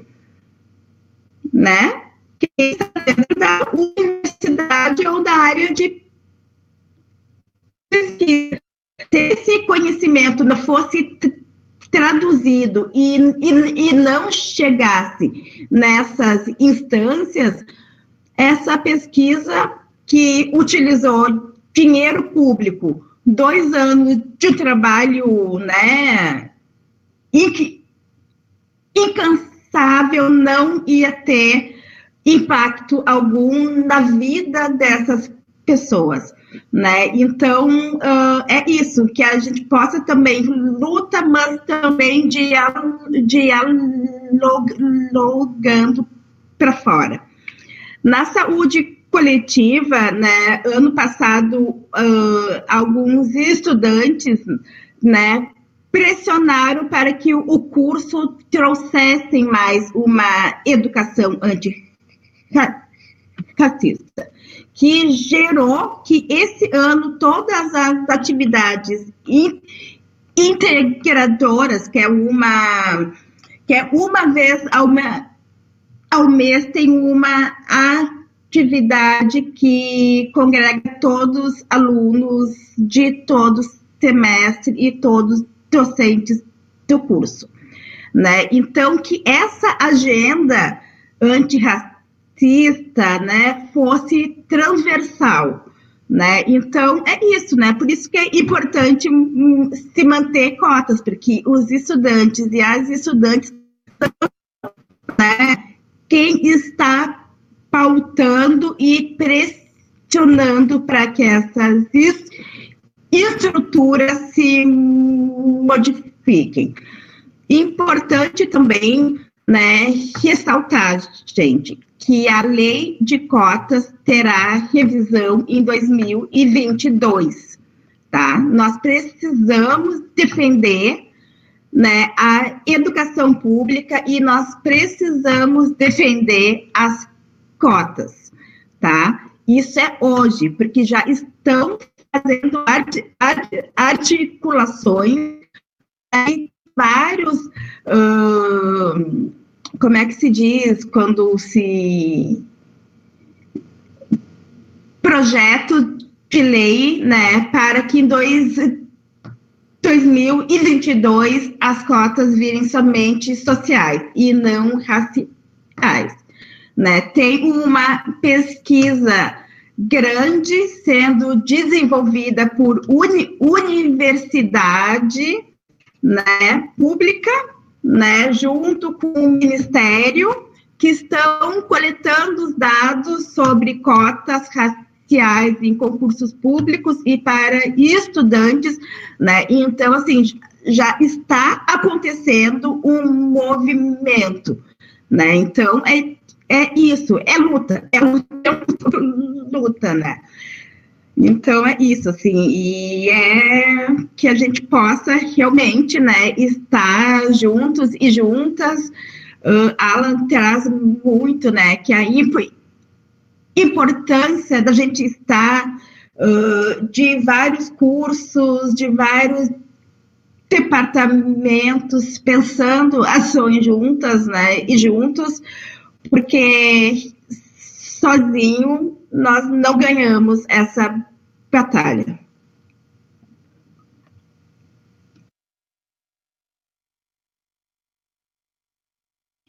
Então, gente, fica muito difícil dar você falar depois de vocês dois, né? Então, eu vou tentar dar algumas, alguns apontamentos mais gerais aqui é, complementando as falas da, que já me antecederam, né? A primeira questão era sobre formadores, a formação euro, eurocêntrica e corromper com isso, né? Bom, a gente já tem um esforço grande na, na, universidade, claro que a gente esbarra todo o tempo nos mecanismos institucionais, mas lá no DEAB a gente já tem todo o esforço de uh, implementar a educação para as relações étnico-raciais nos cursos em que elas ainda não foram implementadas, temos um esforço de uh, que educar para as relações étnico-raciais e ética de gênero seja algo que os professores que são aprovados no concurso da Universidade Federal do Rio Grande do Sul façam, né, nesse estágio que a gente chama de estágio probatório, né, façam cursos nessas temáticas ao longo do estágio probatório. A, a educação das relações étnico-raciais, ela é cada vez, a gente tensiona bastante nos cursos de licenciatura para formar professores uh, habilitados nessas temáticas, a gente oferece os cursos de extensão, então acho que a gente já está, já tem um caminho uh, apontado para como então romper com essa formação eurocêntrica, né? Então, Uh, algumas coisas que eu ainda acho que é preciso pontuar. Né? Eu li um tempo atrás um historiador indígena Dipesh Chakrabarti, né? E aí essa ideia que eu falei do provincianizar a Europa, eu tirei desse autor, né? que ele mostra justamente como que esses temas que são tidos por universais, que são uh, que são uh, expandíveis, expansíveis para todo o mundo, como se eles fossem globais, na verdade eles são europeus. Né? Então ele faz uma discussão sobre que nós devemos provincializar a Europa e tratar as temáticas que até hoje foram vistas como temáticas restritas, temáticas específicas, né, o gênero, a raça, a sexualidade, como temáticas que também têm universalidade. Né, não são restritas, não são específicas, como a gente foi acostumado a pensar. Ah, outro, uh, outra questão que é importante para romper essa formação eurocêntrica na formação de professores, o Alan já falou, e o Alan já faz isso muito bem, incorporar os brancos ao debate racial responsabilizar os brancos também pela. Também não, responsabilizar os brancos pela, pela construção das desigualdades raciais. Né? Isso implica ampliar nossa concepção de educação das relações étnico-raciais. Trazer os brancos para esse debate é ampliar. Porque até agora a nossa concepção de educação para as relações étnico-raciais ela, ela se transformou em quase sinônimo de história dos negros. Né? A gente nem está com uma dificuldade muito grande ainda de incorporar até os indígenas. Né? Então, olhar para as relações étnico-raciais significa incorporar todos os grupos étnico-raciais né? e ver cada um ali como que ele se relaciona com os outros grupos. Né? Efetivamente pensar como todos os grupos étnico-raciais se relacionam uns com os outros. Isso implica incorporar os brancos. Tá? Outra questão que é importantíssima, que é fundamental, parece pouco, mas é muito, mas a gente também tem que começar o trabalho é, aos poucos. Né? Incorporar autores fora do norte global. Gente, incorporar autores que estão produzindo teoria, produzindo pesquisa fora dos Estados Unidos, fora da Europa. Né? Isso é fundamental para a gente romper com essa formação eurocêntrica. Esses autores não são novos, esses autores já estão produzindo desde o século XIX, está aí vários, Fanon, uh, enfim, né? no Brasil tem mulheres negras escrevendo, tem Virginia Bicudo, tem, enfim, uma série de, de autoras negras que não são de agora, né? uh, Beatriz Nascimento, enfim, que já estão produzindo há muito tempo e que a gente ainda não incorporou às nossas bibliografias. Por quê? Porque a gente parte do princípio de que falar de raça é coisa de militante e que essas pessoas não têm qualidade quando elas produzem conhecimento. Gente, não dá mais para aceitar essa ideia de que negro que produz conhecimento é necessariamente militante. Não é. E mais ainda, não é, necess, não é possível mais aceitar a ideia de que o conhecimento produzido por negros é um conhecimento de segunda qualidade. Tá? Não é esse. Então, romper com esses, com esses paradigmas, com essas práticas epistemológicas, permite a gente romper com a formação eurocêntrica. Tá? Outra coisa, a segunda questão ele tinha como desarticular a branquitude na universidade. Essa é uma questão dificílima, mas eu acho que o Alan também já apontou a direção para a gente. Né? ocupar os espaços de poder na universidade. Né? A gente tem que fazer isso. Né? Ocupar os espaços de poder na universidade implica ocupar os cargos administrativos na universidade. Né? Isso implica desgaste, isso implica tempo, isso implica estar disposto a ocupar esses cargos e uh, a aceitar o estresse emocional, político, os desgastes que ocupar um cargo desse gera. E aí eu diria, não gera apenas para pessoas negras. Esses cargos, eles são difíceis, são disputados, mas também não é todo mundo que está disposto a ocupar, porque exige tempo, exige dedicação, exige, exige desgaste. Né? Então, essa é uma disputa que a gente ainda tem que pensar melhor mas é, é, é essa, né? ocupar os cargos administrativos da universidade. Isso tem outras implicações. Implica também repensar a distribuição do poder político na universidade.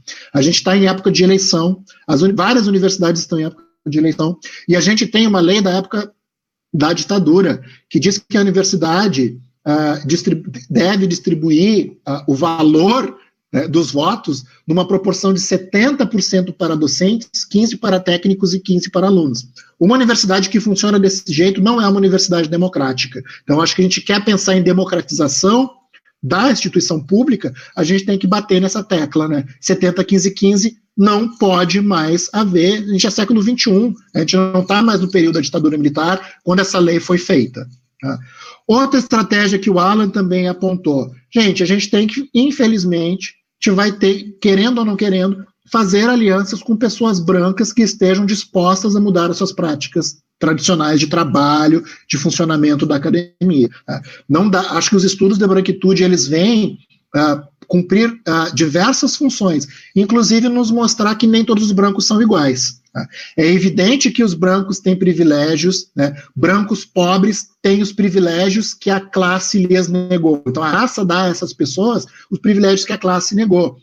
Dá às mulheres brancas os privilégios que o gênero negou, negou a elas. Mas não dá para pensar que todas as pessoas brancas são nossas inimigas. A gente vai ter que fazer aliança porque isso é estratégico. E existem pessoas brancas que efetivamente estão a mudar as suas práticas tradicionais. Né? A gente vai ter que se aliar com essas pessoas, negociar com elas. Tá?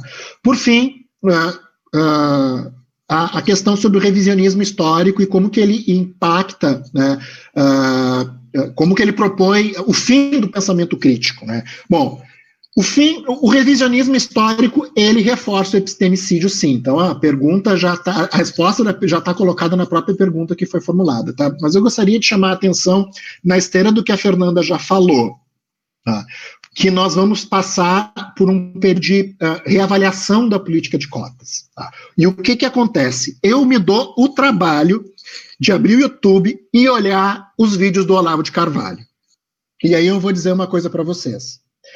A direita contemporânea, ela está nos dando de lavada, ela está ganhando da gente assim, de 10 a 0, por vários motivos, não só por conta da representação política nas instâncias de poder né, nesse momento, mas porque essa direita, capitaneada pelo Olavo de Carvalho, está tá atuando na área da cultura e com muita força na área da história. Eles estão desenvolvendo argumentos que atacam as justificativas históricas que amparam as ações afirmativas no Brasil. Vocês reparem que as ações afirmativas, as cotas, no Brasil, nos Estados Unidos, em qualquer lugar do mundo onde elas foram implementadas, elas estão legitimadas por argumentos históricos. Né? No Brasil, o argumento histórico principal que dá legitimidade à política de ações afirmativas é a ideia de que as desigualdades raciais que nós vivemos hoje são uma herança da escravidão, pois esse, essas pessoas estão atacando essa ajuda. Então, eles não estão só ocupando cargos eletivos no Congresso, eles estão atacando as justificativas históricas que dão legitimidade para as ações afirmativas. Ou seja, teremos debate histórico, sociológico e antropológico de novo em 2022, quando o prazo das cotas uh, for revisto.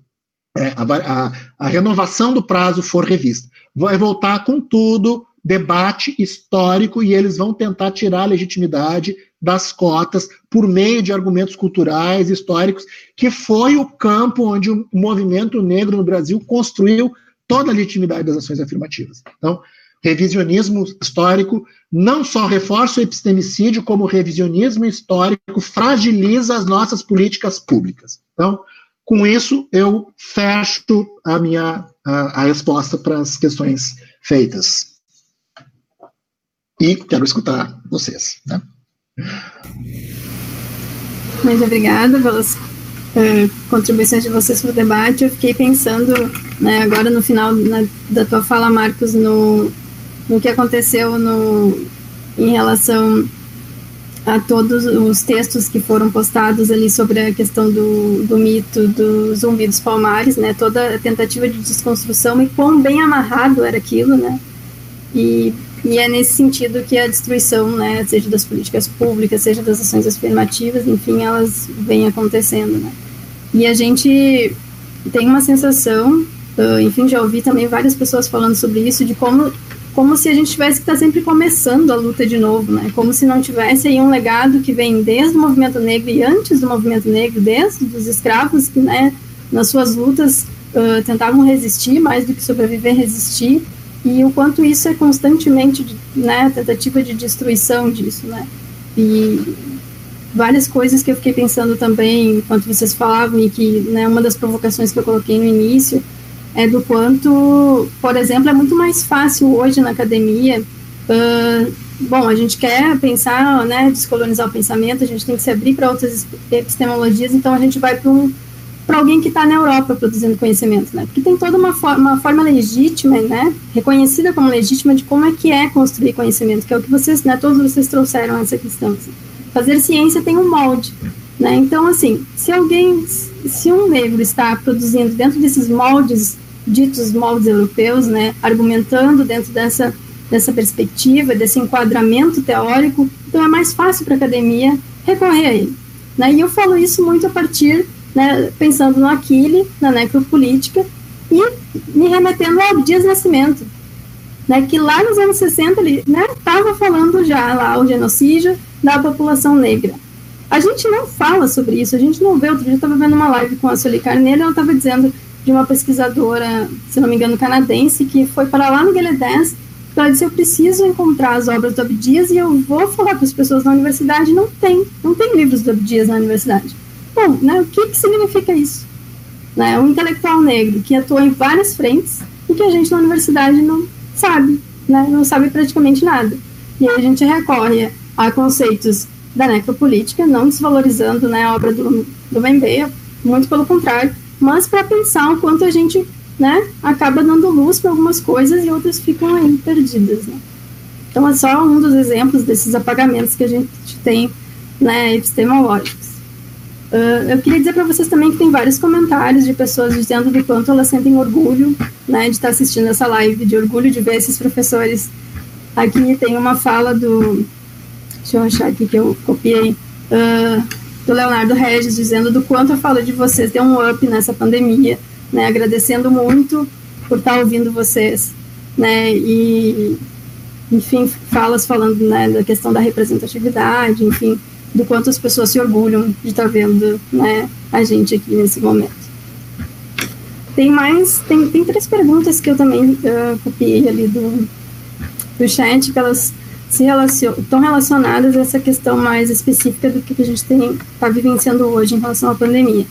Né, a primeira delas é do Deb Cassal, que pergunta assim: Como vocês veem as propostas de ensino remoto emergencial desenhada para este momento da pandemia de Covid-19 numa perspectiva racializada da ciência e da produção na universidade?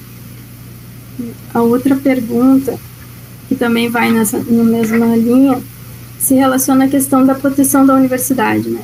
Como tem sido usada para defender a implementação do ensino remoto de base excludente e também para, nos, para não adoção da paridade. Universidade para quem e com quem? Né? E aí pergunta o que, que vocês pensam sobre essas duas situações em relação ao ensino remoto e da paridade. Uh, a outra pergunta tinha a ver até que ponto né, a autonomia dos alunos é respeitada no sentido de trazer referências fora da hegemonia presente. Então, fiquem à vontade, por favor, quem gostaria de né, começar dialogando a partir dessas questões.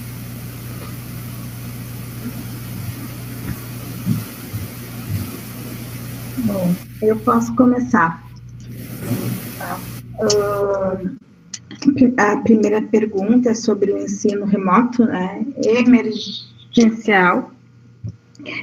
Uh, o ensino remoto em, emergencial, né, num contexto de pandemia, agora, né, onde as iniquidades so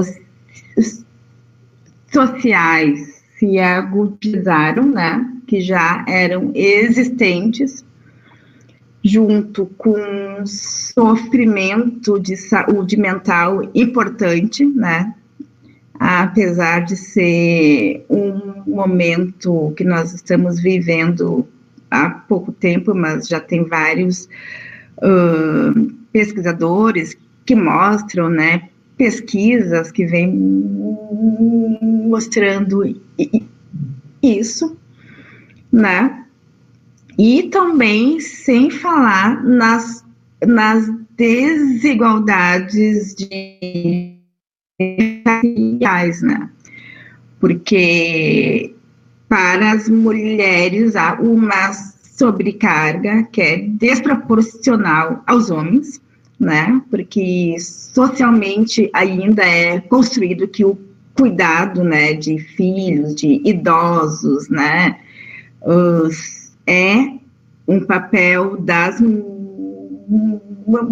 mulheres, né, mesmo isso, né, sendo mudado, mas nesse contexto de pandemia não é igual à sobrecarga, né, e considerando também as condições materiais, né, uh, da população. Nós lutamos tanto para que a universidade fosse mais democrática, né? Nós lutamos tanto para que pessoas pudessem estar nesse espaço, né?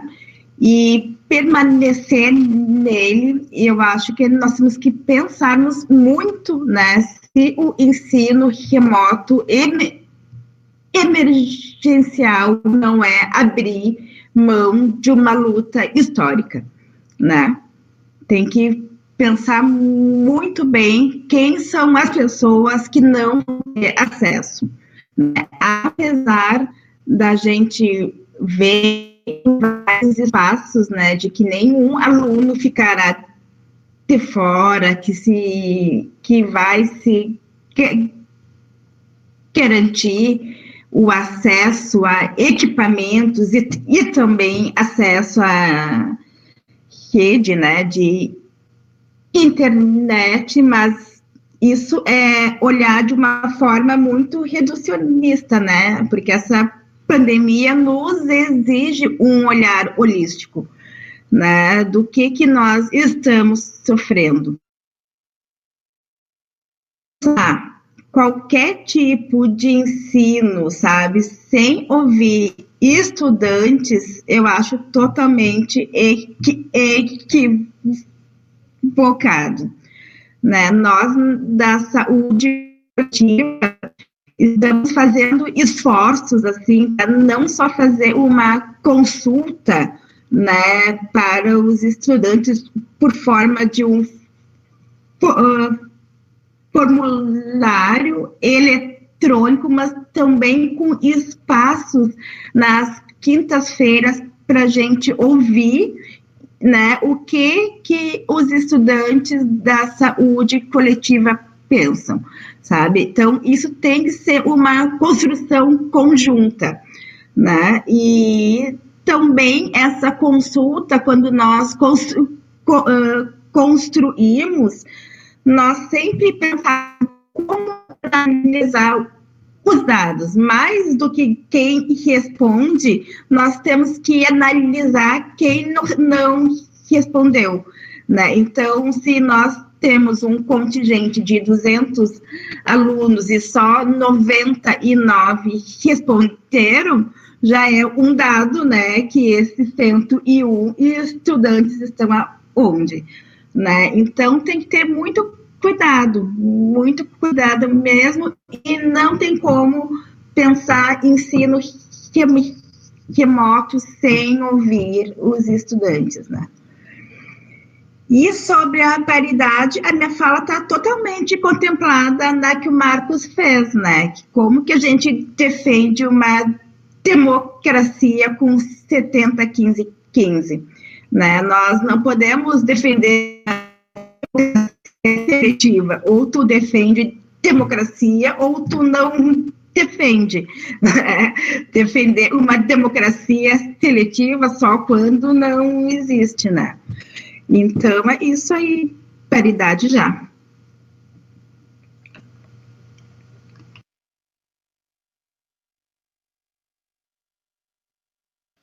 Gente, é...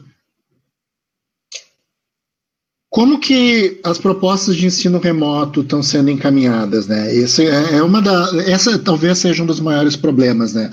É, a tendência da proposta, da, tal, da maneira como elas estão sendo formuladas, é óbvio, ela é excludente e ela atinge mais aqueles que sempre foram os mais vulneráveis. Né? Acho que a fala da Fernanda apontou numa direção importante, que não tem como não construir sem os alunos, junto com os alunos e a partir das demandas das condições dos estudantes. Tá? Só que o que, que acontece? Né? A gente também tem, tem, que levar em consideração que a Universidade Federal do Rio Grande do Sul, agora estou pensando especificamente aqui, URGS, né, a gente tem uma reitoria que está absolutamente unida nesse momento, que está deixando cada uh, unidade e as unidades, dentro de cada unidade, cada departamento definir as suas próprias propostas de como que vai encaminhar o ensino remoto. E isso está sendo realmente um grande problema, justamente pela falta de definição. Então, não sei se os alunos sabem, mas também incomoda aos docentes a maneira como, a, a, pelo menos a mim incomoda, e posso falar que aos meus colegas do Departamento de História incomoda a maneira como a reitoria vem encaminhando a, a construção de uma proposta de ensino remoto. Sei que os alunos criticaram bastante a política de formulação de formulários, de preenchimento de formulários, né? mas nesse momento eu também fiquei me pensando né, como que a gente vai ouvir todos os estudantes, como que a gente vai conseguir efetivamente chegar nesses estudantes que a Fernanda acabou de mencionar, que são aqueles que não preenchem os formulários. Né? Não sei como chegar nesses estudantes nesse momento, tá difícil, principalmente para eles que são os mais vulneráveis, justamente eles não estão nem preenchendo os formulários. Então, de fato, acho que eu particularmente quero ouvir também os alunos sobre como chegar nesses estudantes, tá? Ah, para que essas propostas elas não sejam feitas somente a partir de cima. Só que o que, que eu teria também para fazer uma ressalva para os estudantes que estão nos ouvindo nesse momento? A reitoria é omissa até agora mas essa reitoria ela tem uma tendência a se alinhar em alguns momentos com as políticas que são adotadas pelo MEC. Tá? Então, se a gente não tiver uma proposta, se a gente não elabora propostas, né, a gente corre o risco de ter que proposta que não foi a gente que elaborou. Então, nesse momento, é importante que todos nós nos escutemos, né? nós, docentes, técnicos, escutemos as propostas dos alunos para o ensino remoto, inclusive a recusa né, dos alunos, se de repente não, os alunos decidem que esse não é o momento. Então, a gente tem que construir isso junto com vocês, alunos, tendo em mente que tem que ter uma proposta, porque senão a reitoria vem e nos patrola, MEC a gente sabe como que está e sabe como que eles funcionam, eles passam por cima mesmo. Semana aí, semana, essa semana teve uma portaria, inclusive, que estava permitindo ao MEC nomear reitores e passar por cima das próprias, das próprias comunidades universitárias. Então, é, o MEC funciona dessa maneira, né? impondo os projetos, impondo as propostas. Então, é importante que a gente, mesmo com todas as dificuldades, a gente tente construir junto, junto com os alunos. Tá entendendo?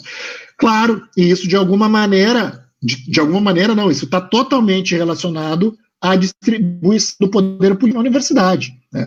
A reitoria se sente à vontade para passar por cima dos técnicos. Eu fui técnico 10 anos na universidade antes de me tornar docente. Ela passa por cima dos técnicos porque os técnicos não têm a, a mesma representação que, a, que, os docentes têm no, na, no conselho universitário e em nenhuma instância administrativa da universidade. São os docentes que ocupam majoritariamente os cargos de poder político. Os alunos não conseguem impor a sua voz e as suas demandas e as suas reivindicações porque a distribuição desse poder é desigual. A distribuição de poder é desigual e prejudica técnicos alunos, por, técnicos e alunos, porque ela é 70, 15, 15. Então, tudo isso passa por rever a paridade na universidade. Então, não dá só para a gente fazer uh, a, discussão quando chega na eleição, porque daí a reitoria faz o que ela faz sempre. Quer dizer, ah, vocês agora vêm discutir quando está faltando alguns meses para a eleição, vocês começam a tocar a pauta da paridade. Tem que fazer essa discussão de uma maneira mais permanente, né? Para a reitoria, pelo menos, não utilizar isso como argumento. O problema é que eu sei, por ter a trajetória que eu tenho no movimento sindical, que os técnicos fazem essa, essa discussão de uma maneira per, mais permanente. Os docentes é que não fazem. E a última é até que ponto a autonomia dos alunos é respeitada no contexto da hegemonia, né, no contexto de uma hegemonia branca na universidade. Eu sei, a, a, a, autonomia dos alunos na hora de propor novos autores, novos temas, novos conceitos, novos, novos debates, não é respeitada pelos docentes. Né? Não é. Então, a, a, maneira como eu vejo é algo como os alunos já têm feito, formando coletivos, né, e dentro dos coletivos tentando pressionar as comissões de graduação e pressionar os docentes né, para que eles incorporem para que uh, novos que eles incorporem as temáticas raciais, para que ele, eles incorporem novos autores nas suas bibliografias. É, são os coletivos de estudantes negros de estudantes organizados que vão conseguir tocar essa luta. Não é o estudante individualmente comprando a briga com o professor, porque vai depois ter as consequências disso no final do semestre, na hora de ver os conceitos. Então, a gente sabe, fui aluno da Universidade Federal também, né? sei como que a coisa funciona. Então, acho que um pouco esses são os caminhos. Eu vou comentar rapidamente, porque tanto a fala, me sinto bem contemplado com a fala dos meus colegas, e eu só queria dizer assim que são muitos desafios, são perguntas interessantes, mas assim, essa questão do ensino remoto é, exige de novo de nós, né, pensarmos assim globalmente o que, que é esse país, né, racista, racializado, onde mesmo as tecnologias, né, quem são as pessoas, quantas pessoas têm computadores em casa, o celular, internet, são vários, às vezes um computador para a família inteira, né, essa é a realidade desses estudantes, né, mais vulneráveis, assim. Então, assim, também entenda que são várias realidades na universidade, são vários institutos, faculdades, tem estudantes de licenciatura, tem estudantes avançados no curso, tem estudantes que estão iniciando, tem os estágios da enfermagem, da assim, é uma multiplicidade de situações, de contextos, assim, né, de realidades, não só dos alunos, também como dos professores, professores que estão cuidando de filhos, que estão cuidando dos pais, da família, assim, envolve uma, assim, um conjunto, um universo de pessoas que é muito complicado administrar, mas também que a gente não pode perder de vista, e o Marcos trouxe um pouco isso na fala dele, mas eu vou ressaltar, que também é esse contexto político que a gente está vivendo, um contexto extremamente instável, né, onde a gente tem o tempo inteiro políticas assim que vão completamente contra a estrutura da universidade e que estão vigilantes, né, que então assim que estão sempre também nos questionando, né, de que forma a gente está trabalhando. Tem, muita gente acha que a gente não está fazendo nada, que a gente está em casa de férias, quando na verdade, todo mundo aqui sabe, a gente tem trabalhado duas, três vezes mais do que em épocas, né, é, entre aspas, normais. Ou seja, então é todo um diálogo, uma lógica, uma. E aí tem os estudantes no meio de tudo isso, né, que de fato, nesse contexto todo, é o link mais fraco, né, mais vulnerável. Então, assim, eu diria que eu particularmente não estou contente com toda essa discussão, embora o Instituto de Física, né, tenha, a gente tenha aprofundado muito, discutido sensivelmente várias reuniões na direção do Instituto de Física com o chefe do meu departamento, a gente tem se aprofundado, discutido, pensado, aí dentro das realidades de cada um, a gente tem buscado né, esses números, saber quantos estudantes de fato vão poder acompanhar, o que, que não vai. Então, eu não estou contente com essa discussão. O Instituto de Física vai adotar, inclusive dizem que é um dos institutos que está mais à frente dessa discussão, né? Porque, claro, de novo, nesse contexto da física, é um contexto né, brancocêntrico, né, onde as pessoas têm acesso, a maioria tem acesso à internet. Você faz, você faz um survey rápido, 80% dos estudantes podem acompanhar as aulas, mas os 20% está lá esquecido. Né? Então, assim, eu acho que a gente tem que pensar várias coisas. O próprio nome diz, é emergencial, né? Então, assim, em situações complexas como a gente está vivendo, exigem é, situações é, políticas também que vão exigir de nós inteligência e, e, e essa complexidade toda, né? Não estou dizendo com isso que eu estou contente com a maneira que as coisas estão sendo feitas. Eu acho que faltam informações e o que mais me preocupa, que eu queria dizer aqui, assim, talvez eu tenha perdido em algum momento essa informação, mas o que mais me preocupa é o fato de que até agora não está claro o que, que vai acontecer, por exemplo, com os estudantes que não aderirem ao ensino remoto emergencial, porque parece tudo que a gente resolve essa questão. Então eu escuto argumentos assim, ah, mas vai ser bom, porque agora a gente faz um pouco disso emergencial remoto, e lá na frente somente os estudantes que não aderiram vão poder ir ter esse ensino presencial. Aí o fluxo vai ser menor, então a gente está protegendo. Esses têm sido os argumentos que têm sido usados, pra, pelo menos no meu instituto, né? Eu escuto isso, essa justificativa com muita frequência. Só que eu leio vários documentos, que são vários documentos que aparecem, e para mim, pessoalmente, talvez eu tenha perdido essa informação, né? Então, não quero ser leviano com ninguém, mas não está claro para mim até agora o que, que vai acontecer com os estudantes que não aderirem a esse ensino emergencial. O 2020.1, ele vai existir ou não vai existir para esses que não aderirem? Bom, é uma pergunta que eu deixo. Então, eu quero dizer que eu não estou contente por várias razões, né?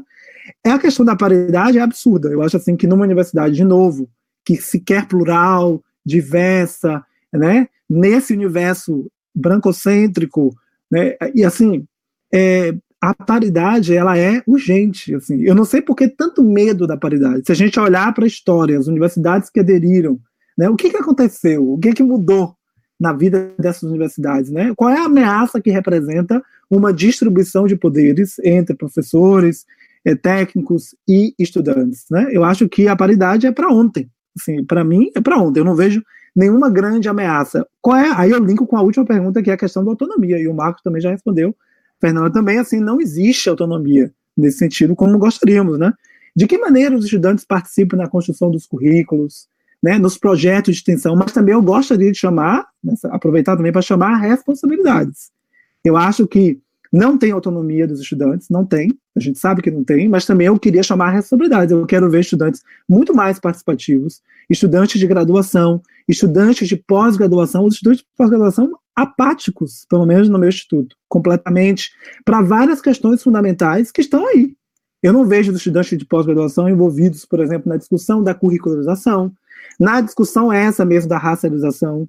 Então, eu acho assim que é, autonomia, a gente precisa, os estudantes precisam buscar essa autonomia, precisam participar ativamente, né? A gente já tem conquistas no sentido de ter estudantes, representantes discentes em vários fóruns, mas eu acho que essa autonomia também faz parte das lutas e das disputas.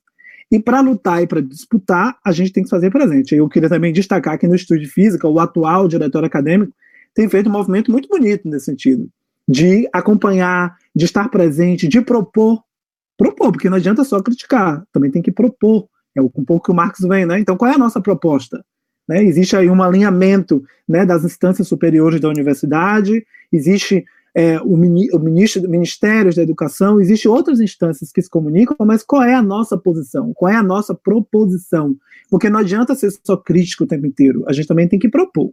Então, eu acho assim que essa autonomia dos estudantes é respeitada? Não é. Objetivamente, a resposta é não é, mas para isso, é muito importante que os estudantes se organizem politicamente, né? Também, por exemplo, eu, eu digo da minha experiência, assim, muitas vezes você quer ser um professor diferente, você quer fazer metodologia diferente. Às vezes, isso é, enfrenta, isso é um problema para muitos dos estudantes. Tem ruídos. Porque a, a gente, de certa maneira, a gente tem que ser quadrado né, nessa lógica que as pessoas trazem, que as pessoas aprendem ao longo da vida delas. Né? Então, assim, eu acho também que quando a gente quer autonomia, a gente também tem que ter essas responsabilidades. E aí eu queria juntar a última coisa, que eu acho fundamental nessa discussão de paridade, de autonomia de estudantes, é pensar, eu estou há seis anos na URGS, eu digo isso sempre, né, aproveito para dizer aqui também, a questão fundamental da URGS, né, e eu venho, de, passei por várias universidades, eu venho da Universidade pequena, a minha graduação foi feita numa universidade pequena do interior da Bahia, estadual. Depois eu fui para a Universidade de São Paulo, depois eu saí do Brasil, passei por universidades privadas de grande porte, de destaque nesses rankings todos que se criam, até chegar à URGS. E eu chego na URGS, assim, eu me assombro, é uma universidade altamente muito bem avaliada em vários, em vários parâmetros para ensino, pesquisa e extensão, né, muito bem colocada. Mas tem uma coisa assim que para mim é chave e que eu sinto na URGS desses seis anos é a questão da, da do pertencimento. Eu não, não vejo na relação, não é só estudante, estudantes, professores e técnicos.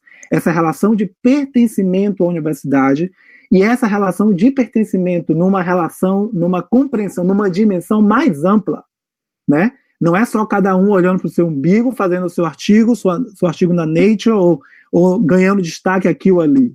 Que aí a universidade se eleva nos grandes rankings. Eu não estou falando disso, eu estou falando de pertencimento que eu vejo numa universidade pequena do interior da Bahia, onde os técnicos, os professores e os estudantes têm orgulho dessa universidade, colaboram, participam, você não precisa ficar convencendo ninguém. Aqui na URGS, a dificuldade que eu vejo é essa, do pertencimento de professores, de técnicos e de estudantes. E esse pertencimento é entender o que é uma universidade, na perspectiva do ensino, da pesquisa, da extensão. Não tem ninguém melhor do que ninguém. Não tem ensino melhor do que a extensão, a extensão não é pior do que a pesquisa. Essas coisas estão juntas. E essas coisas juntas, articuladas numa relação é, construtiva, de respeito, de diálogo com a educação básica, com a sociedade, falta.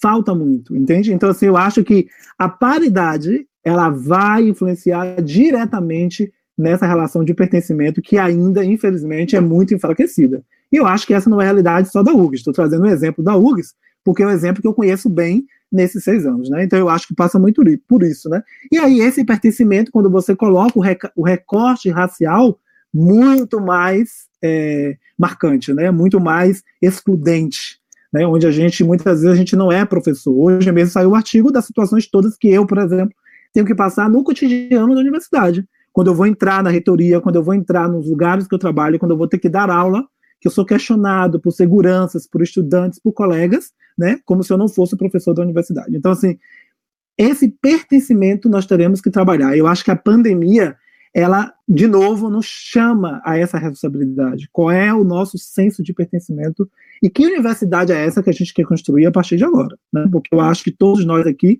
temos essa responsabilidade de, de continuar essa história de um outro jeito, né? aprendendo com, com o passado, mas construindo um futuro muito mais interessante, plural, diverso inclusivo.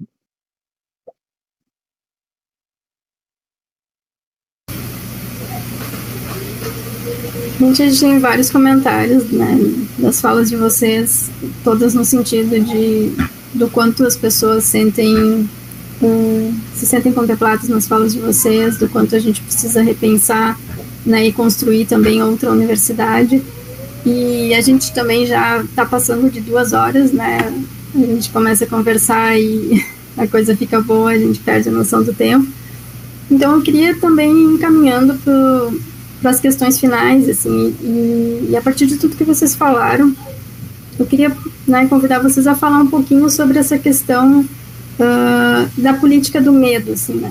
Porque eu tenho visto vários comentários uh, de pessoas se posicionando dentro da universidade uh, a partir do medo, né? Do medo de, bom, se a gente se radicalizar algumas coisas, então a universidade vai se destruir, então a gente volta, né, com as coisas, mas depois a gente lida com quem for, ficou excluído, porque, bom, o ensino, ele é assim, né, a sociedade, ela é assim mesmo, uh, me parece um discurso, um discurso muito assentado nessa política do medo, né, do, pela essa conjuntura política que a gente tem hoje, assim. Então, eu queria convidar vocês a, né, nesses momentos finais, a poder falar, assim, de como é que a gente enfrenta essa política do medo, né, de que ela não nos paralise e não nos faça naturalizar, né, o que a gente já construiu como se isso fosse a única alternativa possível, né, como é que a gente constrói novos mundos, novas possibilidades, novas relações, né, a partir de toda esse eh, essa forma de coação que a gente está tendo hoje politicamente.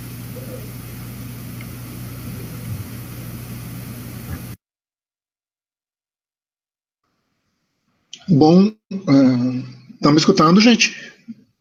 Estão me ouvindo? Uh, bom, o medo, ele não é bom conselheiro para ninguém, né? Nunca foi. Né? O medo orientou muitas práticas reativas e acho que, inclusive, a história, a própria história social do racismo demonstra quanto o medo não foi bom para uma determinada parcela da população brasileira, porque uh, sempre que se fala em alterar a distribuição do poder, que se fala em alterar, permitir acesso a populações que historicamente marginalizadas em determinados lugares, o medo sempre foi evocado como uma, uma justificativa para impedir mudanças sociais. Né? O medo nunca é bom. Mas a gente, a gente vive um, um momento em que uh, quem está perdendo o jogo tem muito motivo para sentir medo, na verdade. Né?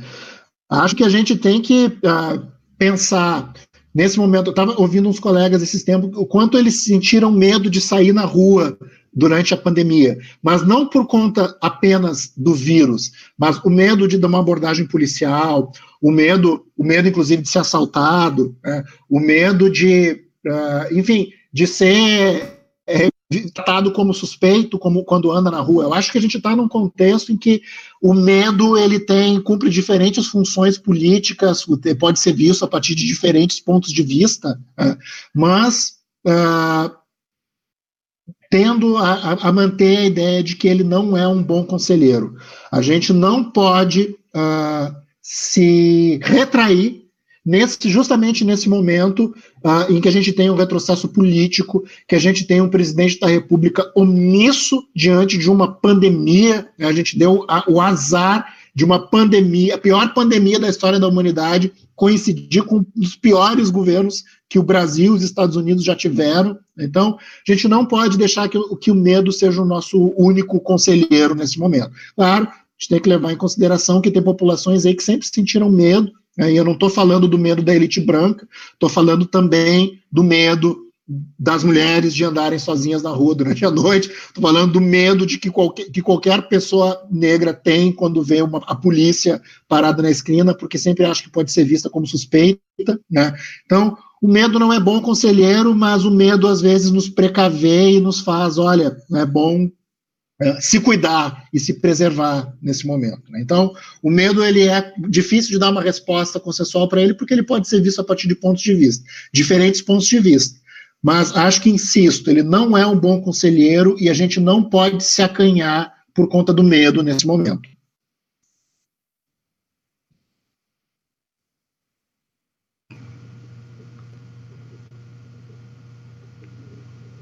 Oi, vocês estão me ouvindo? Sim, Fernanda. A gente está te ouvindo, te ouvindo também. Tá, tá bem. Não, eu acho que eu vou na mesma linha que o Marcos traz, né? Que a política do medo, ela vem para manipular uma situação, né, de crise política, econômica, para algumas populações, como o Marcos já comentou, essa política do medo sempre existiu, né?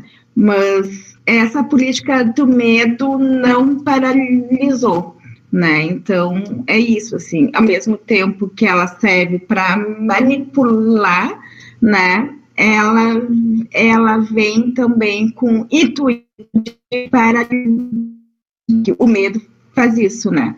O medo paralisa, né? E paralisar num contexto como nós estamos vivendo hoje é tudo que eles querem, né? É uma sociedade para, paralisada. Então, nesse sentido, assim, que eu venho trazer, né? Que a gente tem que estar tá na luta. É, é uma, é uma pergunta interessante, né? Isso aí é difícil, né? Eu diria que, para mim, assim, eu, eu digo sempre que o único medo que eu tive na vida foi morrer de fome, né? Então, assim, eu não, tenho, eu não sou uma pessoa muito dada ao medo. Eu acho que é, evocar, por exemplo, Conceição Evaristo, né? Quando diz eles combinaram de nos matar, mas nós combinamos de não morrer. Eu acho que é, esse medo, assim, o medo político, ele não pode existir. Eu acho que ele tem que se transformar em luta, assim. É, não, não, não temos outra alternativa senão a luta, né? E essa luta baseada num amor alegre. Aí eu também evoco Muniz Sodrés, né? No sentido assim de não era um amor, não é um amor católico, não é um amor esse amor que a gente, né? Tanto banaliza, mas é um amor mesmo, um amor é, de luta, de resistência. E eu acho que esse medo, quando a gente está, quando a gente é criança, quando a gente está em casa com nossa mãe, né? quando a gente está com medo, né? O colo da nossa mãe sempre nos dá esse conforto. Parece que o mundo está caindo, mas a gente está naquele colo. Eu acho que é, nos chama ao coletivo de novo, né? Mais uma vez, assim, a, essas lutas, essas lutas históricas são lutas baseadas no, no coletivo, no aquilombamento, né? Eu não posso estar sozinho no meu espaço, mas eu tenho que buscar estar com outros, né? Com essas outras pessoas, porque aí juntos a gente a gente vence esse medo, assim. Então, esse amor alegre do Muniz Sodrés é um, é um amor que também nos traz esperança. Eu acho que para vencer o medo é a luta resistente, né? E essa esperança que não é, essa esperança católica tampouco, né? É uma esperança mesmo no sentido de da gente se preparar para essa luta, né? E preparar para essa luta é se pensar mesmo, intelectualmente, politicamente, olhar para o espelho, né? Quem sou eu? o que, é que eu estou fazendo aqui, para onde é que eu vou, o que, é que eu posso fazer, eu não quero assim, eu quero diferente. Eu acho que essas inquietações, essas viagens que também são coletivas, elas também são subjetivas de cada um. Então, cada um é, é chamado nesse momento e chamada a essa reflexão, assim, né? Então, é, eu, de fato, eu enfrento os medos de um outro jeito, né? Eu respeito os meus medos, mas eu os enfrento de um outro jeito e sei também que cada um tem a sua maneira. Mas eu acho que quando eu estou junto, né? Quando eu estou no NEAD, eu sempre digo, o DEDES é o meu lugar na URGS. Quando eu chego ali, parece que não existe outro mundo, que aquele mundo ali eu estou protegido, né? De pessoas maravilhosas, né? Então, assim, o DEDES, o NEAB, né? Porque para mim o DEDES e o NEAB tá tudo junto. Então, eu acho que esse sentimento de estar junto nesse coletivo de resistência é a nossa, é a nossa vacina contra esse medo, né? Esse medo da pandemia, essa vacina que não existe ainda para a pandemia, para essa pandemia, é, é essa luta é, é, é a vacina para as outras pandemias que estão aí, né, é, racialmente é, marcando, hierarquizando, matando, né, determinando onde esses corpos vão estar, né, então é por aí.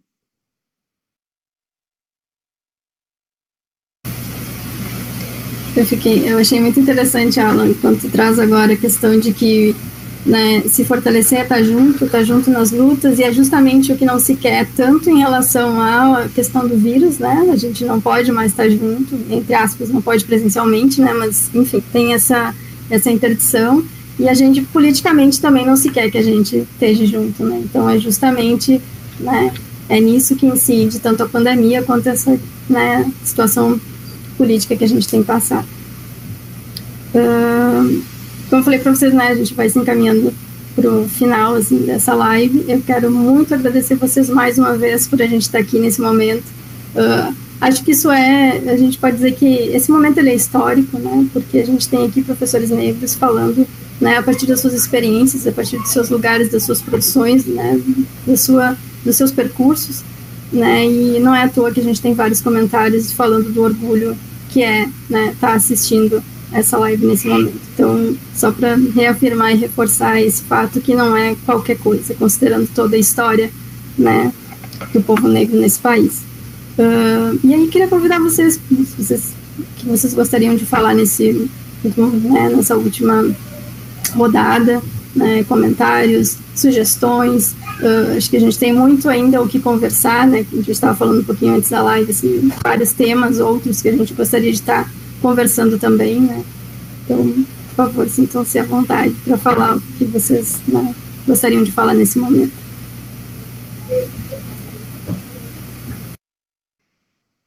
Bom, eu agradeço a oportunidade, é uma grande, é muito gratificante para mim estar tá aqui com vocês três, né, poder aprender ouvindo vocês uh, e principalmente pessoas que vêm de áreas, de, de campos de conhecimento muito diferentes, com perspectivas bastante semelhantes e com pontos de vista bastante semelhantes né, a respeito de como que deve ser o funcionamento da universidade, como que a gente pode fazer as pautas raciais avançarem, né, enfim, tem coisas aqui, a gente não combinou antes, né, a gente está se colocando a partir das nossas experiências, claro que a gente já tem uma atuação conjunta no NEAB, uh, reforço uh, a fala né, do Alain, é, é um dos lugares, é um lugar na universidade onde eu me sinto mais em casa, é no NEAB, é no DEDS, é com as pessoas que eu acredito, é as pessoas, são as pessoas com quem eu já construía antes de me tornar docente, são as pessoas com quem eu quero continuar construindo como docente, né? Aprendo muito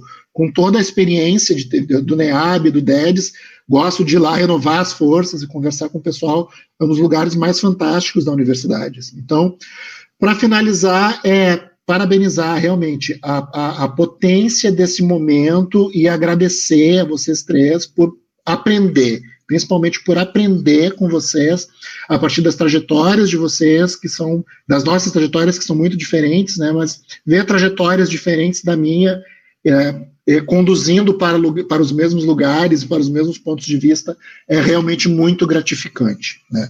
E gente, é, paridade na universidade é uma coisa que impacta em todo o funcionamento da estrutura, porque impacta na distribuição do poder político da universidade. Então, acho que para finalizar minha fala, pensem na paridade, né, na distribuição do poder dentro da universidade. Bom, eu da mesma forma. Quer falar? Vai, ah. É como você conversou, você podia terminar, né? Para fechar o IPADEI. Mas vai lá, termina. Não, vai lá, fala. Tá, tá. Não, eu queria também reforçar, né? Uh, é uma satisfação de estar aqui com vocês. Eu acho que esses momentos, assim, é que fortalece a gente, né? para as nossas lutas, essa possibilidade de estar construindo né, nós quatro aqui de áreas diferentes, né, mas uh, as ideias, as ações todas convergem, né, numa educação, numa defesa de educação pública, anti racista, né, que, e democrática, né, porque a gente uh, que estuda as relações étnico-raciais sabe? Que não existe uma sociedade dem democrática racista, né, que isso vem junto, né, então, eu fico muito feliz, assim, pelo convite, né, e que realmente nós conseguimos realizar este encontro, e convido, né, a todas e a, e a todos que possam estar conosco ou dentro dos nossos projetos, nos nossos departamentos ou no NEAB né, que o NEAB realmente ele é muito mais que um espaço de se fazer ensino, pesquisa e extensão, né, ele é um espaço de fortalecimento, né, e de acolhimento, assim, de todas essas demandas, né, que para gente, uh, por serem professores negros e negras, né, tem, né? então a gente pode ali uh, contar com colegas. Eu tive já a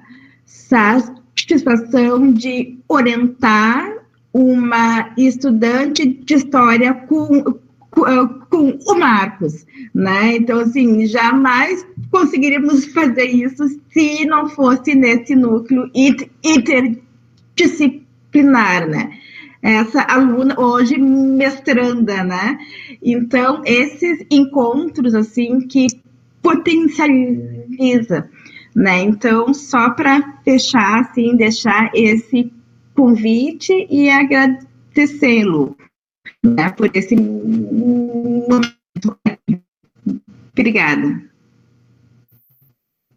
Bom, eu queria também agradecer, né, assim, uma experiência, né, a Luciana e todo mundo que esteve envolvido para organizar esse encontro, né, a Fernanda, o Marcos, né, eu acho que foram trocas, assim, de, de saberes, de experiências, de visões, de percepções de mundo que muito me enriquecem, né, queria, então, queria agradecer essa oportunidade, esse padê, uma roda de conversa, né, e eu acho, assim, que, para mim, é, é, é, uma, é uma grande satisfação, assim, poder estar é, nesse momento da minha vida, né, nesse lugar, nessa universidade, com a possibilidade de poder propor diferentes posturas, posições, visões, de poder colaborar com colegas, né, com técnicos, com estudantes, poder ter acesso às escolas, aos lugares que eu tenho tido acesso, que eu tenho tido a oportunidade de falar e de dialogar, que para mim, pessoalmente, também é um processo de desconstrução, um processo de reencontro, né, nessa visão, nessa visão cosmológica. Então eu acho que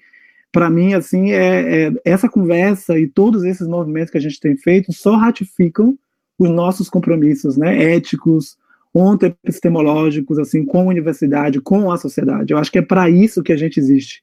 É para isso que o povo brasileiro né, espera, o que é isso que o povo brasileiro espera de nós, como funcionários públicos, como funcionários da nação.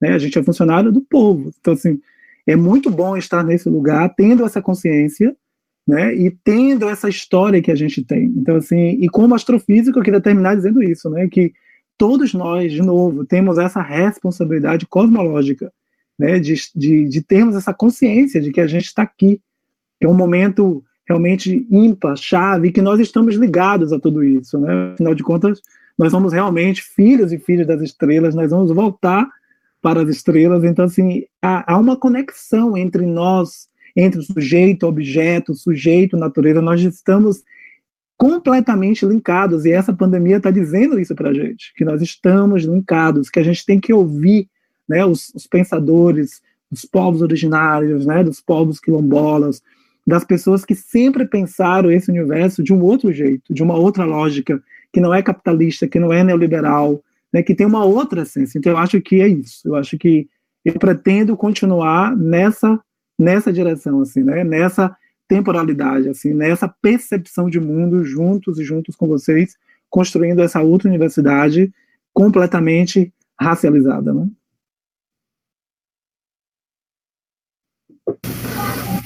Bom, mais uma vez, muito obrigada né, por vocês terem aceitado o convite, por estarem aqui nessa noite com a gente. Uh, eu deixo o convite né, para a próxima live organizada pela Comissão Permanente de Combate ao Racismo Institucional, que vai ser no próximo uh, dia 6, né, com o tema Racializando as Produções na Pós-Graduação. E eu gostaria de terminar também com um trecho de um livro da Cidinha da, da Silva, que se chama Parem de Nos Matar, que acho que tem tudo a ver com né, tudo que foi falado nessa noite. Né? É um texto onde ela fala sobre quem tem medo da Universidade Negra. Não se desesperem. A Universidade Negra não lhes tirará os dedos nem os anéis. Não mexerá no conforto de vocês, tampouco nada disso. A Universidade Negra apenas, apenas criará possibilidades de conforto existencial e epistêmico para os que só conhecem o desconforto.